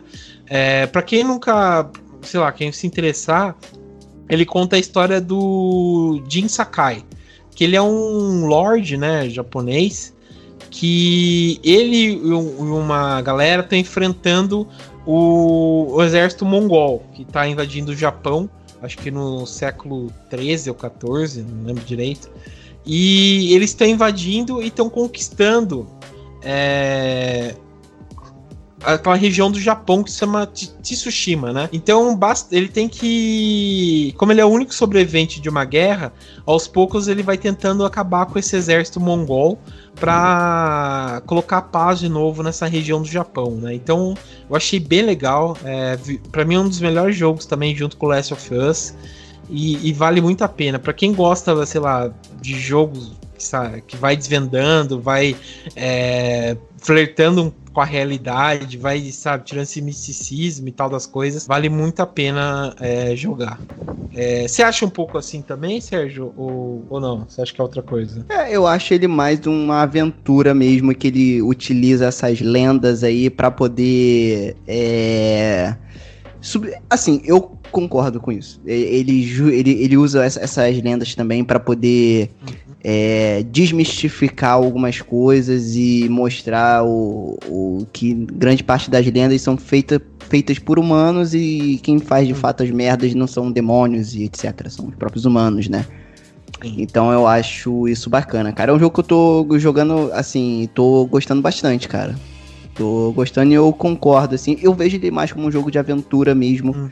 Mas eu entendo esse teu ponto de vista. Eu não tinha pensado dessa forma e, de fato, ele traz esse teor um pouco de desvendar essas lendas aí. Sim. É, o que foi o que me motivou, assim, sabe? Porque aos poucos, tipo, sei lá, as séries, filmes, as coisas que a gente vai ver sobre o Japão, a gente vê muito desse lance místico, muito dessa coisa da alma, é, da honra, de fantasmas e tal, e aos poucos vai desvendando isso e vendo que não é. Eu achei bem legal, sabe? Esse, essa, meio que ele vai ser o, o Mythbuster da parada, sabe? Então eu achei bem legal, bem legal. É, bom, esses foram meus cinco melhores do, do ano, né? É, vou falar minhas menções honrosas, que são séries, né? Que me surpreenderam. A primeira é um, uma série brasileira que da Netflix que estreou, que é o Bom Dia Verônica, que é baseado num livro até, né? Que saiu pela Dark Side. Eu não li o livro, que é uma trilogia, que é o Bom Dia, acho que Boa Tarde e Boa Noite, Verônica, alguma coisa É, assim. eu li o, o Bom Dia Verônica, muito bom, não assisti a série. e Os outros ainda vão ser lançados ainda, é uma trilogia. É o Ah, por enquanto, tá, vai só o ser Bom Dia. Verônica.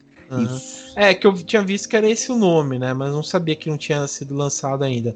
Ele é- vale muito a pena, eu gostei bastante da, da série. Tipo, eu fiquei muito com o pé atrás, pessoal. Assim, eu confesso que eu sou muito pé atrás com algumas produções nacionais, né? Porque às vezes não chega naquilo lá e meio que você cai por terra, né? Mas é, eu gostei bastante, achei bem legal. É, conta a história de uma mulher que ela chama Verônica, né? Tá aí o nome. E ela vai desvendando uns crimes, né? Que ela é uma, uma escrivã da polícia de São Paulo. Então ela vai descrever, é, desvendando uns crimes. É, é, é bem legal. Não vou dar spoiler porque entra muitas coisas. A gente tem umas coisas paralelas e tal. O elenco é muito bom. Eu gostei bastante. A Tainá Miller, que é a irmã da Titi Miller também. Ela, nossa, menina dá um show. Cam- acho que é o elenco, tipo, que a Camila Morgado, o Eduardo Moscovitz também tá excelente. Gostei bastante. Vale muito a pena aí pra quem não viu. É, o outro que. Inclusive tem uma. Só um parênteses aqui. É, inclusive vai estrear uma série esse ano do Netflix é, chamada Cidade Invisível, que vai ser numa pegada um pouquinho de terror com folclore, né? Tipo, vai Uhum. ter Saci Pererê, é, enfim, essas, essas lendas urbanas aqui do Brasil. Acho Entendi. que vale a pena ficar de olho também. O que eu acho que eles estão. de, o chupacu de Goianinha. Acho que eles estão conseguindo fazer um- uma pegada de terror assim nacional bem bacana na, na Netflix. Sim, sim. É, eu quero, eu quero ver isso daí, achei interessante também. Mas apostar, cara, eu gosto de postar nessas séries nacionais de gênero, né? Acho que vai ser bem legal. Posso só fazer uma outra menção rapidinho aqui antes de você ir pro próximo, João? Assistam Desalma, que tá na Globoplay, que foi uma surpresa pra mim. Eu não dava nada pela série, curti bastante, cara. Então, produção Fala. Globo mexendo com bruxaria e coisas afins é, é interessante ver. Então, fica Que é dos, dos produtores de Dark, né? Que foi uma série também que finalizou em 2020, que é muito boa. Olha isso, Sim. não sabia não. É, putz, esse daí eu quero ver. Falando muito bem desse Desalma, quero dar uma, uma olhada nele, né? Mas enfim, o outro que eu até já citei, acho que no ano passado, quando a gente comentou, acho que sobre séries e tal, é, foi um episódio sobre séries, eu falei sobre o Grito, né? Origens, eu gostei bastante. É, para quem. Eu nunca assisti o Grito, na verdade. Eu só assisti. Não, não nunca assisti o Grito mesmo. Só assisti o, o Ring, né? Que é o da menina lá. É, o Grito eu nunca tinha assistido. Eu tenho ah, o DVD aqui, aliás, tenho o DVD, nunca assisti, por preguiça mesmo. Mas esse daqui eu gostei. É, é uma série japonesa mesmo, então acho que pega do original mesmo. É, são só seis episódios e é tipo pesado, pesado, pesado, pesado, pesado mesmo. Vocês já assistiram esse daqui, o Grito? Eu assisti e não gostei, cara. Era. Sério, sério. Eu achei legal esses momentos que são mais pesados, assim, mas Hum. eu achei ela muito lenta, muito lenta. Que é uma característica que eu acho que o japonês faz muito bem desse lance da, da- de contemplar o terror, essa coisa toda, mas quando eles perdem a mão, eles perdem muito a mão. E na minha humilde opinião de bosta, nessa série eles perderam muito a mão na questão do time, do terror ali, na contemplação do estranho e das coisas que, que acontecem. Uhum. É, o filme, eu, a série eu achei, achei legal, é realmente, tipo, ele é lento, ele demora para você embarcar em algumas coisas, mas ao mesmo tempo acho que ele tem uma atmosfera dele, é bem sombria, então acho que vale a pena esses momentos assim, né? É, tem muita coisa relacionada a, a, a, tem uma cena de estupro que é difícil de assistir, tem uma a questão, tipo, do abuso infantil também. É, é, bem foda, sabe? O jeito que ele brinca com isso. E fora com essa questão do, dos jump scares e tal. Eu achei bem legal a, a, é, toda essa questão da série aí. Vale muito a pena para assistir. E é da Netflix, né? Ah, para finalizar meu, minha menção, que é o Além da Imaginação, a segunda temporada que saiu, é, saiu na, na Amazon Prime aí, tem a primeira e a segunda temporada. É, o Além da Imaginação, esse é o novo que está sendo produzido pelo Jordan Peele, né? Até que ele apresenta, ele faz o papel que era do Rod Starling, né? Que é o apresentador é, original do, do, do Além da Imaginação. É, eu prefiro a segunda versão, que é com as cara que, que tem um olhinho torto lá, que fez o, o último rei da Escócia, eu esqueci o nome dele, mas ele tá muito bom, essa série é muito boa, eu gosto bastante. O Jordan o Peele... Whitaker, né? É, o Forrest Whitaker, isso aí mesmo. Eu gosto mais dessa versão, aí passava no SBT. Tem até os DVDs que eu comprei aí, é, que é muito boa. Mas a, a série é muito legal, ele tem, tipo, acho que tem é, 10 episódios, se eu não me engano. É, acho que é uma, uns 40, 50 minutos cada um. E é muito da hora, muito da hora mesmo. Tem um episódio que eu achei bem legal, que é o Try Try, né? Que é um cara que ele viaja, que é até o Tober Grace, que faz o Eric do, do 87 Show, que ele, ele é um cara que viaja no tempo e a gente vai vendo essa mistificação de voltar no tempo, que é muita coisa que a gente vê no, no, no Dia da Marmota, lá do Bill Murray. Nesse aqui você vai vendo um cara que ele fica, vira um psicopata, né? Então, tipo, ele fica fixado numa mulher e aos poucos ele vai, tipo. Como você não sabe direito como que é a história, você acha meio que suspeito o cara saber tudo sobre a menina, é, tipo, o que, que vai acontecer em certa hora. Daí você descobre que ele, tipo, ele tá. Ele não fala direito, mas ele tá muito, muito tempo preso nessa linha temporal.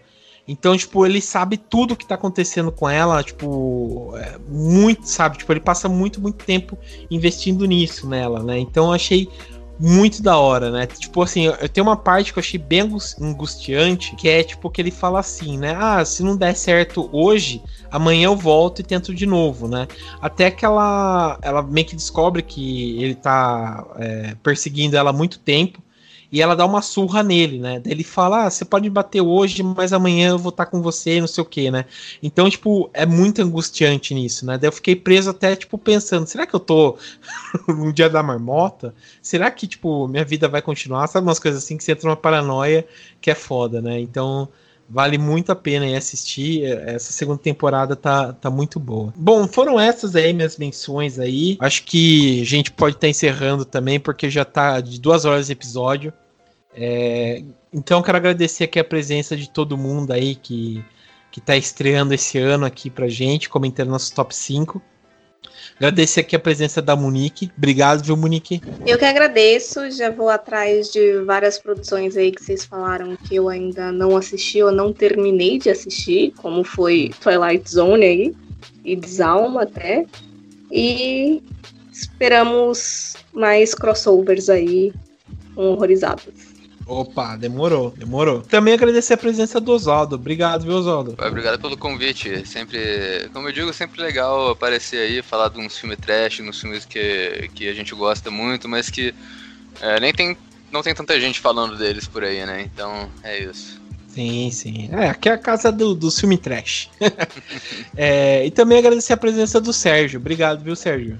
Opa, de nada, cara. Estamos aí para o que der e vier aí. Ainda mais no ano de 2021. Ou 2020, parte 2, né? Sim, sim. Ninguém larga a mão de ninguém. ninguém larga a mão de ninguém. Mas beleza, cara. E volte logo lá com, com frequência aí, que eu quero ouvir os áudios drama também. Opa, estamos aí a caminho. Produção. É isso aí. É, acho que o Jonathan saiu, né? Se não me engano. Acho que ele saiu. Deve ter caído deve ter caído. Mas enfim, agradecer também a presença do Jonathan aí. Acho que ele foi dar parabéns pra galera aí. então, parabéns aí pra todo mundo aí que o Jonathan falou. E também agradecer a presença da Dani. Obrigado, viu, Dani? Gratiluz. Gratiluz. E que esse ano aqui seja um ano bom aí para todo mundo, para nossos colegas aí que produzem horror, né, pra gente, pra gente ouvir, pra gente assistir. É isso. 2021 seja bom. Início da quarta temporada do Locadora do Trash. E muita paz e um beijo no coração de todo mundo. E até mais!